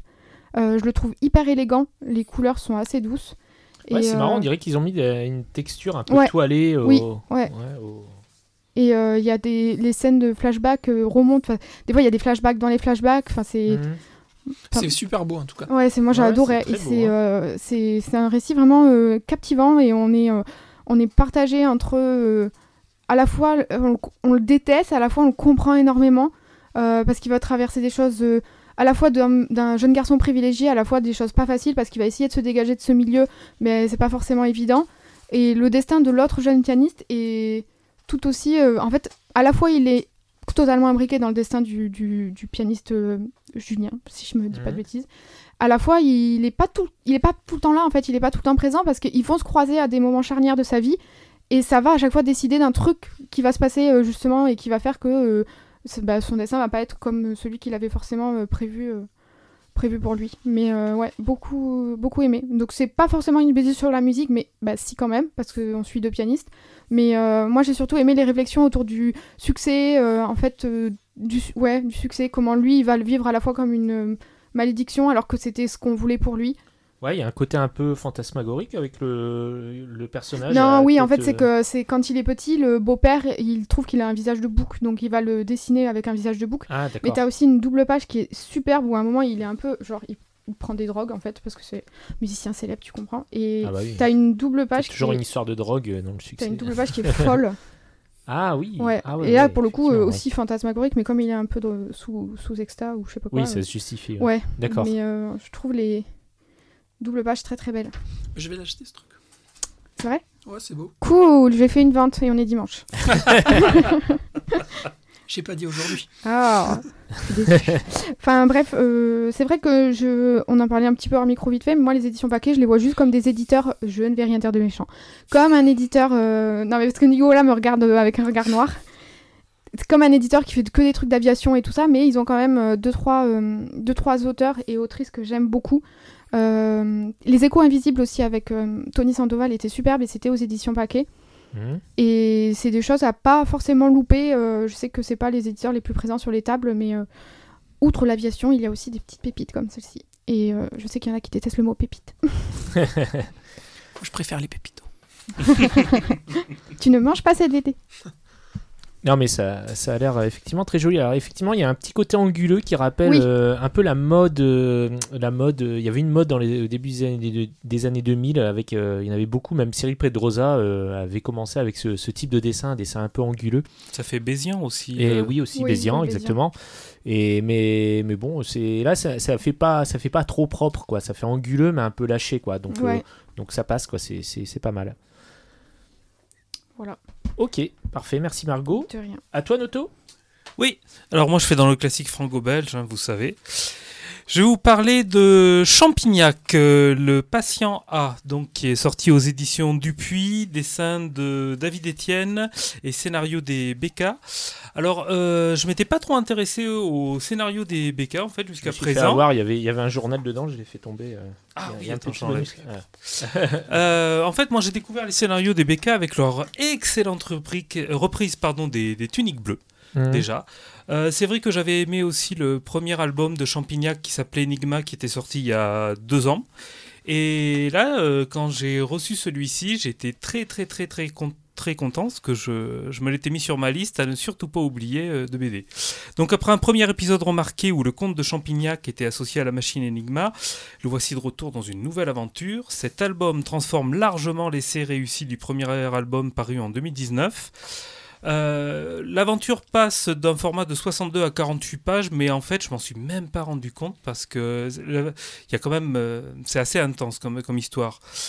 Alors l'histoire justement, le comte de Champignac, la charmante Blair Mackenzie dont il, se- dont il est amoureux, et Black le mathématicien, son, euh, son ami, partent dans l'Allemagne nazie pour sauver deux amis scientifiques. Cette série associe le comte de Champignac à de grandes inventions scientifiques du XXe siècle. Euh, donc dans le premier épisode, c'était Enigma pour coder les messages. Cette fois, il s'agit de la pervitine. Alors j'ignorais totalement que ça existait, que c'était véridique en fait. C'est une drogue qui a réellement existé et dont les soldats nazis étaient drogués pour être plus résistants. Résister Ah, au sommeil, être plus fort, résister à la douleur, etc. On se laisse totalement embarquer par, euh, par l'histoire de la- de l'album et l'histoire avec un grand H, vu qu'effectivement on va trouver, on va croiser dans cette aventure euh, des personnages euh, nazis qui ont réellement existé. Ah oui, on voit Hitler. Hein. Alors c'est rigolo parce que ça c'était la conclusion que je ne voulais pas aborder d'accord, pour laisser pardon. la surprise. Mais ça c'est fait. Donc Ah, effectivement, on voit Adolphe, voyez-vous. ta chronique. non, c'est pas très grave. Euh, c'est une histoire qui combine excellemment à la fois l'histoire avec un grand H, mais aussi tout le côté euh, classique du Spirou. C'est-à-dire qu'on retrouve les scientifiques qui ont été créés par Franquin dans le Voyageur du, Méso- du Mésozoïque. On retrouve aussi euh, Duplumier qui est euh, régulièrement dans les aventures de Spirou. Euh, côté bonne surprise, il y a Roger Federer qui est dans l'album, dans cette Ah bon histoire. Attends, c'est vrai mais c'est vrai. Alors, je te dirai pas où, mais il y est. Attends, parce que. Euh, la couverture est totalement réussie, on dirait vraiment un film d'aventure. Le travail de David Etienne sur les planches et les couleurs est cette fois proprement hallucinant. Je trouve que vraiment il y a un bon qualitatif par rapport au, au premier album qui était déjà excellent, mais alors là c'est mieux encore. C'est-à-dire que c'est vraiment le dessinateur qu'on voit totalement reprendre par exemple les aventures de, de Soda, quoi, ou Oui, la bah, série il, a, seule. il a un ancrage euh, très proche de Gazzotti. Hein. Oui, mais en plus il combine en- encore plus les couleurs avec, je Oui, trouve. oui, oui, c'est vrai. Vraiment, euh, il y a quelques planches sans texte qui sont superbes. Alors ça, soit c'est des planches de, de situation, euh, comme par exemple la planche 28 où il y a une fête chez Goering, donc pour montrer un peu l'ambiance. Soit il y a une course en voiture dans la montagne. euh, qui est aussi donc là une scène d'action et vraiment époustouflante. Euh, on trouve donc beaucoup de personnages historiques qui sont parfaitement bien intégrés à la fois au récit et au dessin. Euh, tout passe bien. Et euh, c'est une histoire originale, à la fois synthèse de réalité scientifique et historique, mais aussi de l'univers de, Franquin. Donc bravo à David Etienne et, au BK, c'est une vraiment réussite. On en voit encore, c'est une lecture pour tous, qu'on connaisse l'univers de Spirou ou pas, c'est vraiment une lecture à découvrir. Ouais, il est très chouette. Alors, je crois que j'avais préféré Enigma quand même, mais il est quand même, euh, je trouve, à- carrément à la hauteur d'Enigma. Ah mais moi Euh, j'ai préféré celui-là, C'est vrai. vois. Euh, après, j'avais, euh, j'avais été, euh, c'était Enigma. En fait, je connaissais pas, j'avais jamais lu, rien lu. euh, je crois de sur à propos de Champignac, euh. Spirou, j'en lisais peu quand même. Ouais. Donc j'avais eu une excellente surprise euh, et au niveau dessin et au niveau scénario. Mais celui-ci est largement à la hauteur. Ah oui. Moi, ce qui m'avait perturbé, et je te l'avais dit, c'était que de temps en temps, je trouvais qu'il y avait des faits un peu improbables. Et après, je me dis, oui, mais bon, c'est une aventure un peu, euh, bah ouais, rocambolesque, donc c'est, ça va avec, tu vois. Il y a deux trois passages humoristiques, heureusement. Non, mais Euh, par exemple, quand ils sautent de la voiture qui est, euh, qui est à fond les pâtés et qu'ils ont rien du tout, bah, tu vois, c'est, c'est vraiment un truc purement. euh, Oui, oui. pas tout public, mais c'est fait pour euh, Oui, aller dans le sens de l'histoire, justement, qui va à 200 de l'heure l'aventure. de l'aventure. C'est pour ça que après je me suis complètement laissé, laissé prendre. Mais euh, non, franchement, très très bonne surprise. Et, côté- c'est vrai que c'est très, c'est très chouette, quoi, niveau dessin, niveau histoire. C'est, enfin, ça, ça se lit super bien, c'est très beau. C'est Franchement, non, euh, je trouve que pour l'instant. euh, ils ont parfait, c'est pareil. Le... Heureusement qu'ils ont pas fait un album par an parce que le temps a fait que Non, là c'est on le ans. savoure et Donc normalement, il y a d'autres albums de prévus sur la série, et il y a aussi un côté profondément euh, humaniste. oui, Euh, vu les- la que réflexion. en ouais. début d'album Oui. et à la fin, on a la réponse Ouais. à une question Oui. où effectivement le bien contre oui. le mal, on pose vraiment. Mais même la se- réflexion avec la, la citation de Shakespeare, j'ai adoré moi. J'ai trouvé qu'elle était euh, bien placée quand c'est Blair, c'est ça? Hmm. Blair qui l'a dit et qu'elle est reprise par Champignac après. J'ai trouvé effectivement la réflexion hyper intéressante, surtout pour un album, comme tu dis, tout public, qui peut être Ouais. lu par des adultes comme pour des plus jeunes. Donc on a un excellent condensé Ouais. euh, de talent en 48 pages, euh, voilà, Oui. à ne pas laisser passer. Super. Bon, c'est ta seule euh, chronique? Oui, D'accord. Bah, c'est c'est bien. Écoute, c'est bien. Je crois que tu, tu l'as habitué à trop. Ouais, c'est ça, je- Oui, voilà. C'est vrai que d'habitude t'en fais deux, c'est pour ça. Oui. Euh, donc euh, bah, à mon tour, hein, moi je vais vous parler. Alors euh, bah, moi pour le coup je vais vous parler de deux, deux bandes dessinées. Alors euh, bah, je sais pas si c'est l'époque qui veut ça, mais j'ai eu envie de parler de, de bandes dessinées jeunesse pour une fois. Alors euh, la première c'est Lolicorne par Ced Wadj et Gorobei. Alors, euh, c'est paru chez Dupuis, dans un format, un petit format assez souple. hein. C'est le, le même format que la série euh, Animal Jack. Je sais pas si vous voyez, euh, vous connaissez Animal fait. Jack. Euh, c'est Kitoussaint et Miss Prickly qui font ça, je crois. Oui. Euh, et donc, euh, donc bah, euh, Lolicorne, Seth nous, avait, nous en avait parlé euh, quand il était venu dans le podcast. Il y a deux ans Ouais, il y a deux ans, à l'époque où c'était encore, euh, c'était même pas encore signé, quoi. C'était juste un projet. Voilà, il nous avait dit j'aimerais bien faire une BD sur des licornes. Parce que toi, tu, tu avais rencontré le, le coloriste, Gorobei, tu l'avais, et donc il t'avait un peu, il t'avait un peu briefé. Il m'avait demandé de relancer celle là-dessus. Voilà, c'est ça. Donc euh, bah là, on est, on est très content que ce soit sorti. Et euh, oui, tu veux, tu veux dire euh, quelque Tu as chose déjà collé des stickers. Alors c'est pas moi, C'est les c'est- enfants Tu as collé des stickers licorne. Alors, ne cherche attendez, pas attendez. d'excuses. parce qu'il y a des stickers à la fin de la, de la BD euh, qu'on peut, qu'on peut décoller. Et c'est pas moi, c'est mon fils. C'est mignon, Higel, Bon. c'est mignon. Et, euh, et donc, bah, donc Ced et, et Watch, c'est pas leur première collaboration. hein. Ils avaient déjà euh, collaboré euh, pour euh, Le Passeur d'âme, qui était sorti en 2011 et qui avait eu une sélection à Angoulême, je crois Oui. d'ailleurs. Et donc bah là, le Lolicorne, alors ça parle euh, du, du pays Loliland, donc euh, un pays euh, magique où les créatures légendaires et les licornes vivent en harmonie. Enfin, pas tout à fait, hein, puisque la loi veut que les beaux et les moches soient séparés. Donc euh, les moches vivent dans des, ghettos et font le travail ingrat au service des beaux. Et l'arrivée d'une petite fille, Pénélope, va un peu bouleverser euh, ce, système, euh, car elle semble être- la cause d'une étrange épidémie zombie qui touche que les beaux, curieusement. Donc euh, voilà, vous prenez euh, mon petit poney, vous lui ajoutez une touche de Romero, un humour bien barré à la Matt Groening, et vous obtenez le tome 1 de Lolicorne. C'est drôle et c'est pas bête, hein, puisque ça critique un peu la société. Cette société, on a tendance à mettre euh, bah, les gens beaux en avant, hein, si vous regardez la télé, les trucs de télé-réalité. Donc ça, ça parle un petit peu de ça, malgré tout, si on gratte un petit peu. Ils sont beaux mais bêtes à la télé-réalité quand même. faut oui, voilà. Mais On là, va pas tout peu- avoir. hein. Là, c'est un peu pareil. et, euh, et donc, euh, bah, moi, je trouve que le dessin de Walsh, il se prête bien au ton de la BD. hein. C'est un dessin tout en rondeur, euh, un, peu, un peu mignon. Et d'ailleurs, c'est rigolo parce que la petite fille, quand elle arrive dans le monde, à chaque fois, elle dit, elle arrive, ah, un monde avec des licornes, elle a les yeux qui deviennent avec des, lumières dans les yeux parce qu'elle adore les licornes, évidemment, comme toutes les petites filles. Et, puis gros bay au niveau du- de la couleur, il fait aussi bien le job, hein, des tons très clairs, très très magiques quoi. On a vraiment l'impression d'être dans un dans un épisode de Mon Petit Poney, mais euh, mais voilà avec une, touche un peu un peu trash à la Romero. Moi j'ai trouvé ça très rigolo. Et euh, ouais donc comme comme tu disais, il y a des stickers à la, à la fin de la BD, donc ça c'est sympa aussi. Ah, tu vois. Et oui, oui, ben, pour, euh, pour les gens qui veulent, euh, qui veulent coller des petits stickers. Et donc ça, c'est le tome 1, donc il est sorti en janvier, et le tome 2, il sortira euh, assez vite, puisqu'il est prévu avant, Août. avant, avant l'été, ouais, je Ouais, crois. ouais. Ah, ah, en août Ah, Je, je crois c'est écrit à la fin. euh, Oui, je sais plus, Il me août semble ou juin, je sais plus, enfin, il sortira à l'été, quoi. Et donc voilà, donc je vous recommande chaudement euh, cette BD, Lolicorne de Ced, euh, Watch et Gorobei, et c'est paru chez Dupuis. Voilà, et si vous juste aimez les stickers, volez juste les stickers à la fin. Et non. Il y a juste un petit truc que je trouve, là j'ai feuilleté, et je trouve que les couleurs, la colorimétrie, elle est vachement claire. Je trouve qu'il y a, c'est, c'est un peu comme sur le, sur Ouais. la, la sortie de DuckTales, en fait de la bande à Picsou chez Glénat. Oui. En fait, on dirait que c'est imprimé sur un papier qui, qui, Boit a- les couleurs. qui Ouais. boit les couleurs, et ça fait, un- ça fait fade, c'est, méchant, tu vois. Alors, je pense que c'est pas c'est pas un problème de, de papier, c'est enfin si c'est un problème de papier, disons que c'est si tu mettais des couleurs foncées sur ce papier, ça ferait horrible. Mais en il fait, faut, pas, il faut des pas couleurs. foncé, euh, Mais tu vois le contraste quand tu regardes les personnages, leurs ombres, eh ben, je trouve qu'elle est beaucoup trop claire et du coup ça contraste pas assez. Ça fait pas ressortir un peu trop. euh, Après c'est juste moi qui Nicolas, il te aime bien. trouve tatillon. Ouais, je sais. Ouais, moi, aussi- moi aussi parce que je trouve que des couleurs trop foncées, euh, ça aurait tendance à noyer un peu le Non mais dessin. je, je, je veux Ouais, pas non plus euh, passer sur du noir et blanc. hein, faut Oui, oui, pas- oui. C'est c'est juste en feuilletant j'ai trouvé que c'était assez pâle hein, et ça m'a frappé que voilà. Ça, du coup moi personnellement, Hum, euh, sans toucher votre vulnérabilité de, de coloriste. De fan de licorne. Voilà. je, je trouve que ça fait plat et ça manque un tout petit peu de relief. Mais je pense que c'est plus dû voilà, à l'impression et au papier.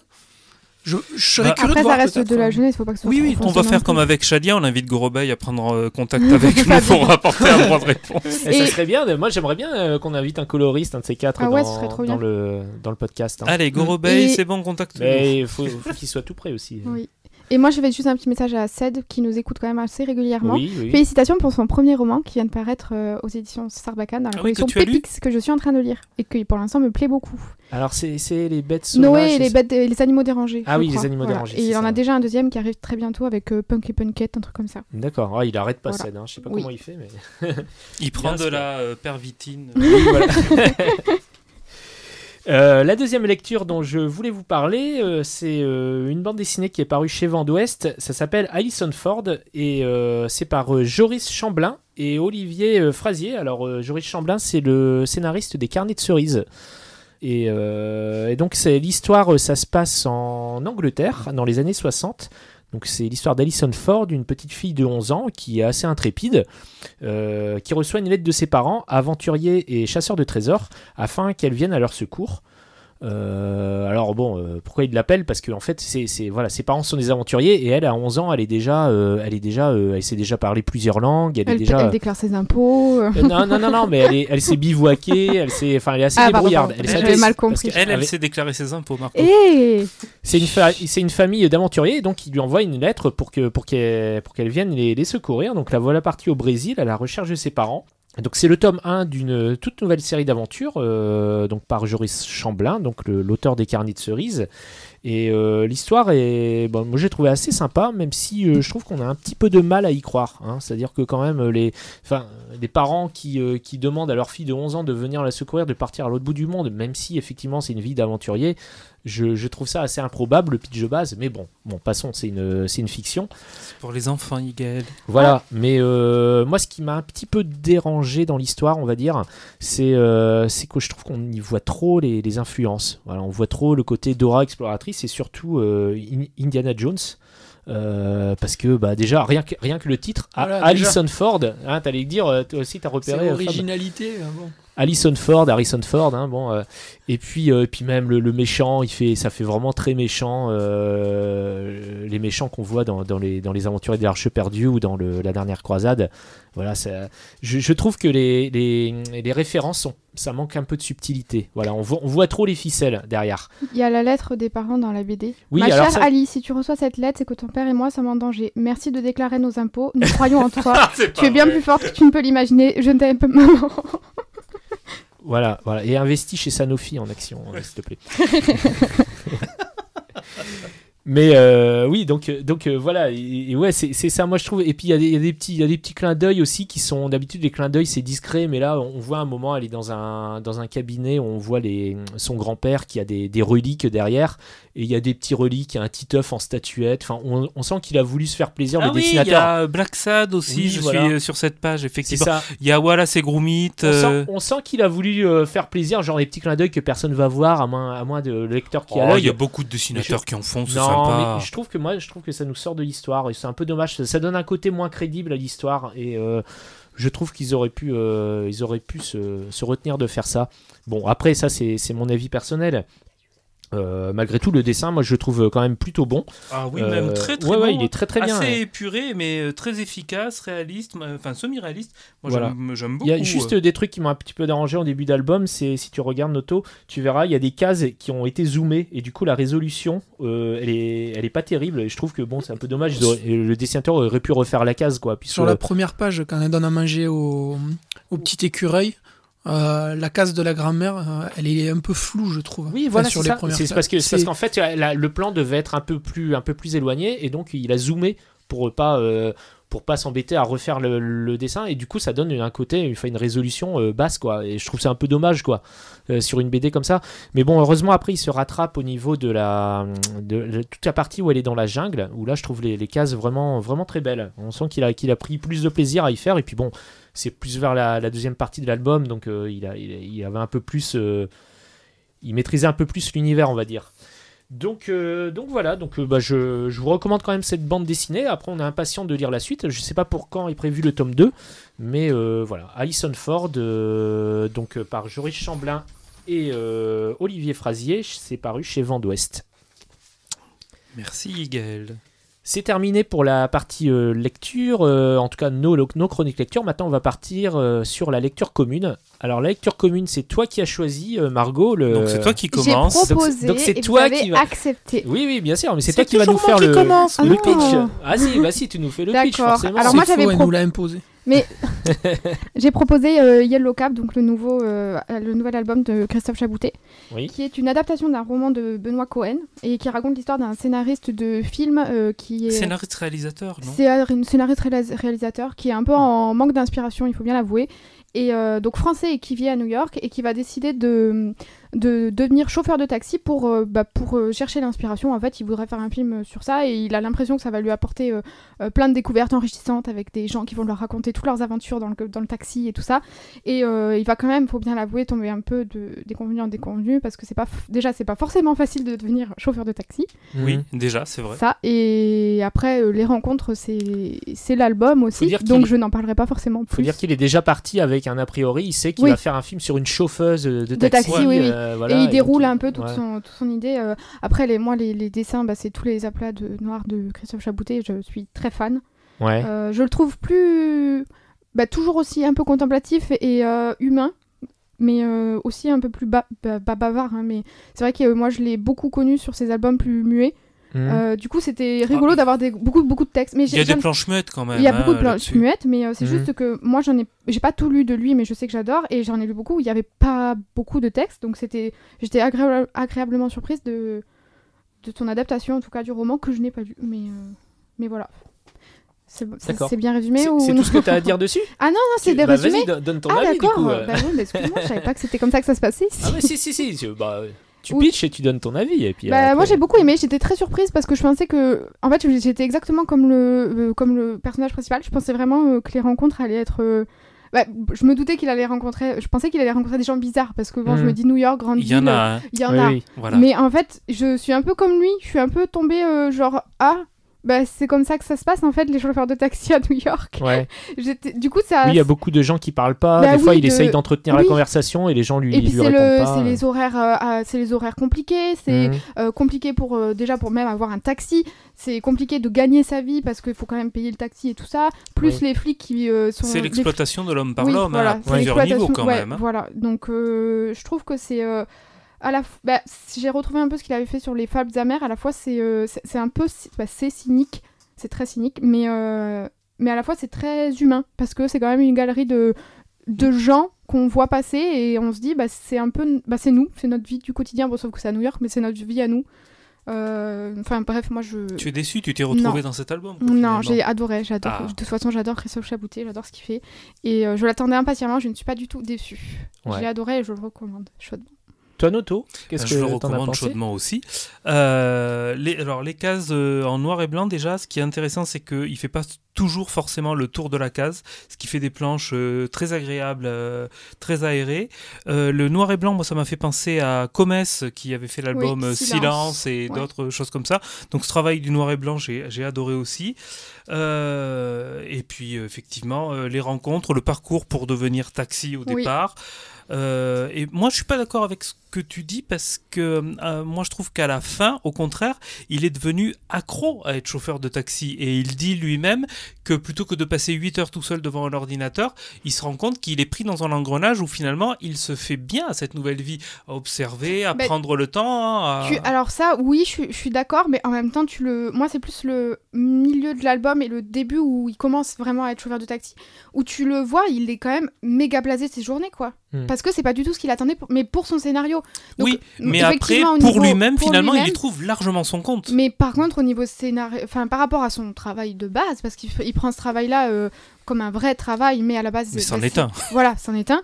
Mais euh, tu le vois, il est quand même, enfin c'est pareil, il cherche des, justement pour sa chauffeuse de taxi, il cherche plein de trucs et il se dit bon bah je vais justement, je vais tourner ça comme ça parce que du coup c'est pas comme ça que je pensais que c'était. Enfin, Oui. c'est, il, il- il tombe, pour moi, il tombe quand même euh, justement, ça- il voit le, le nombre de gens qui ne lui parlent pas du tout, ne le regardent même pas, ne le considèrent même oui, pas. parce qu'il dit euh, qu'il est devenu une fonction. qui est devenu même une plus un fonction. être humain. Et, et du coup, moi, je trouve ça. je trouve que c'est quand même une part intéressante où. euh, bah, forcément, tu penses à toi au quotidien. Est-ce que tu rends attention à tous les gens que tu croises dans la rue? Enfin, moi, c'est un peu comme ça que je l'ai pris. Après, je suis Hmm. peut-être allé un peu loin. Mais... Mais c'est non, c'est un- c'est vraiment un excellent album, euh, superbe, très intéressant. Alors après, je sais pas si l'intérêt de l'album vient aussi de l'intérêt du euh, roman dont il est tiré à la base. Ouais, pareil. C'est aussi intéressant.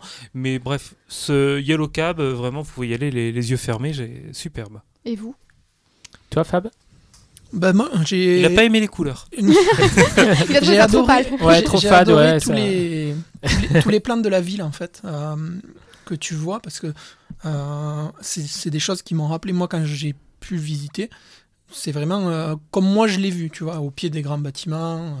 Ouais, il, Très a, haut. il a sûrement dû aller à New York. euh, ouais, voilà, c'est très fidèle, refaire, ouais. c'est vraiment très beau. Le noir et blanc apporte vraiment tout- toutes ces perspectives, un peu euh, la grandeur que les rues elles ont, euh, Hmm. toute l'ambiance qu'il y a et tout. Euh, par contre, moi, euh, je me suis ennuyé, quoi. Mais Ah de bon bout à bout, je n'ai trouvé aucun intérêt au personnage principal. Il m'a ennuyé vraiment du début à la fin. Je m'en fiche de ce qu'il y arrivait. C'est, euh, il aurait pu faire taxi, il aurait pu faire euh, vendeur de hot dogs, c'était pareil pour moi. J'ai pas du tout aimé. Je, je sais pas en fait qu'est-ce que. J'ai rien à sortir de cet album. C'est le côté un Vraiment. peu bobo new-yorkais qui veut. Mais euh, même pas, en fait, bobo tout court. Ouais. Bobo tout court. Ouais. Non, en fait, ouais, je, je- je- franchement, je saurais pas vous sortir une chose que j'ai appréciée à ma lecture. Je, je l'ai pris, je l'ai lu, je l'ai fermé. Voilà, c'est moi je le recommanderais pas parce que même si tu veux voir des belles planches de la ville de New York, je pense qu'il y a d'autres bouquins ou d'autres trucs qui seront mieux, euh, mieux à même d'apporter ce côté-là. Il y a du travail et tout, mais ouais, moi j'ai vraiment pas été touché. Enfin, ça m'a rien apporté et c'est une lecture, euh, ouais, vraiment bof moins quoi. Ah ouais, carrément. J'ai pas du tout apprécié. euh, Enfin, c'est même pas que j'ai pas apprécié, que il s'est rien passé. J'ai rien ressenti quoi cette lecture. Quoi. Vraiment. euh, Mais C'est-à-dire c'est un récit qui se raconte au fil des jours, c'est un peu le quotidien, justement, il, montre, il veut montrer le quotidien un peu euh, à la Oui, mais- chaîne. Et Enfin, donc, le, euh, le- le quotidien des gens euh, que tu croises, qui te parlent pas, machin et tout, euh, c'est bon, on le vit tous les jours. Des gens relous. euh, on est Mais tout seul moi, depuis un an, on croise personne. Oui, Et du coup, tu vois, j'ai. euh, ouais, j'ai pas eu rien Alors, du tout. professionnellement, on n'a pas tous le même ressenti. Parce que... non, mais je m'en- je, je m'entends. euh, C'était dans le sens où, euh, ouais, moi, ben, le mec qui fait chauffeur de taxi pour les besoins de son film, très bien, il n'y a pas de souci. Il y trouve pas son compte au final pour son truc, il y trouve son compte à lui, mais moi, j'y ai pas trouvé mon compte, ni dans la recherche de ce que lui voulait pour son film, ni même dans l'évolution du personnage parce que ça lui apporte à lui. Mais même pour ta culture personnelle, juste le fait de savoir comment se comment euh, étaient vus les taxis new-yorkais, comment euh, toute la démarche pour arriver à être taxi new-yorkais, non, ça t'a pas. ça m'a que ça m'a ça m'a pas plus intéressé que ça. D'accord. Alors, je- j'avais déjà un petit peu de connaissance sur le fait qu'il fallait se battre, tu vois, pour avoir tes clients, que euh, les chauffeurs payaient leur taxi, que s'il y avait euh, des accidents, c'était de leur poche, des trucs comme ça. Ça, je savais, du coup, j'ai pas appris toute la démarche pour passer le, la licence, là. Ouais, mais bon, en soi, c'est pas plus chiant que de trouver un boulot à la NPE, quoi. Enfin, au Pôle emploi. Donc, Mm. tu vois, enfin, c'est, j'ai pas trouvé un truc qui m'a pris et qui m'a dit, tiens, D'accord. tout le fil, on va suivre ça, ça va être intéressant. Bon, Voilà, je l'ai lu, ça peut plaire, je peux comprendre pourquoi ça peut plaire. Moi, ça m'a pas du tout plu et ça m'a pas du tout accroché. euh. Ok, deux pour en contre, Yigael. Alors bah moi je me situerai un peu entre les entre vous. Oh putain, ça y est, le centre qui ramène sa fraise. Et oui voilà, L'extrême. Ah, ouais. la République en marche. Ah Euh, non, non, euh, moi je suis. euh, donc, bah, euh, alors, c'est c'est rigolo parce que Christophe Chaboutet, moi j'ai euh, j'ai une histoire particulière avec, euh, avec son, son travail. C'est-à-dire que euh, quand j'étais étudiant en, en école d'art, euh, j'avais plein de plein d'élèves donc dans ma promo qui étaient fans de son travail. Et ça se retrouvait dans leur dans leur euh, dans leur travail à eux quoi. C'est-à-dire ces, ces gros aplats noirs euh, et moi curieusement j'ai jamais lu euh, j'avais jamais lu ce qu'il faisait en fait Christophe Chaboutet je voyais graphiquement ce qu'il faisait mais je l'avais jamais lu et donc euh, là euh, ça m'a fait bizarre quand j'ai commencé à lire ce- cette BD j'avais l'impression de lire des, bah, des, des récits que, qui avaient été faits par des par, à l'époque où j'étais euh, j'étais étudiant quoi par, par les élèves de, de ma promo. Et alors le ouais euh, bon c'est un, un gros volume effectivement comme tu dis euh, Fab c'est enfin, ouais, il y, a- il y a beaucoup de enfin il y a beaucoup de pages et finalement on, il se passe pas grand chose il fait ses quotidiens de taxi euh, euh, il voit les gens euh, finalement il est un petit peu déçu de, voir que au niveau des au niveau des rencontres c'est pas tout à fait ce à quoi il s'attendait. Moi, je trouve que enfin, je trouve que ça aurait été intéressant qu'on voit sa vie à côté du, travail, parce que finalement, on voit ses journées en tant que chauffeur de taxi, mais on voit pas euh, après quand il rentre à la maison, quand il discute avec sa femme. on voit, euh, on voit que lui et c'est vrai que sa femme Non, mais finalement si on voulait ne la regarder voit Plus belle pas. la vie, on verrait Plus belle la vie. hein. Euh, Moi, j'ai pas Non, envie de voir mais- sa femme. hein. Non, non, mais c'est pas ça. Mais je, je trouve que ça aurait été intéressant de voir ce, ce contraste entre sa vie euh, confortable de New-Yorkais Qu'on imagine, parce qu'il qu'on imagine, suggère. parce que parce qu'il il en parle, Oui. enfin il en parle un petit peu, mais c'est tout quoi. Et euh, voilà co- comment ça se passe quand il se lève le matin, euh, qui quitte son, son bel appart, qui va qui va être chauffeur de taxi et qui et qui croise finalement les, les gens pauvres euh, de, enfin les autres chauffeurs de taxi, c'est c'est tous des immigrés, ils sont tous pauvres. D'ailleurs il explique c'est le seul français Mm. parce que les autres c'est bah, des Bangladais, enfin Des Pakistanais. les Pakistanais, ouais, enfin voilà, il y a des, euh, il y a, il y a différents, différents, euh, différentes communautés en fait qui est, qui est chauffeur de taxi et lui c'est le seul, euh, le seul français donc qui vient d'un pays euh, riche. Donc euh, déjà les gens ils trouvent ça un peu bizarre quoi. Ouais. Mais ils n'hésitent pas d'ailleurs à, à- à euh, ah, zut, à se moquer de, pas à se moquer de lui, mais finalement à, à l'enfler quoi quelque part. Oui Et oui d'ailleurs on le voit vers la fin. D'ailleurs, il le raconte, il dit, euh, il dit à un moment à un, à un client, euh, ah bah oui, moi je suis, euh, je suis, euh, je suis, je suis réalisateur en fait, je fais ça pour, pour, pour faire. Et alors, du coup, il dit, ah bon, qu'est-ce que, moi je, je m'intéresse un petit peu au cinéma français. Qu'est-ce que vous avez fait comme film? Et puis il cite ses films, et puis il dit, oh non, je connais pas. et du coup, il est vexé.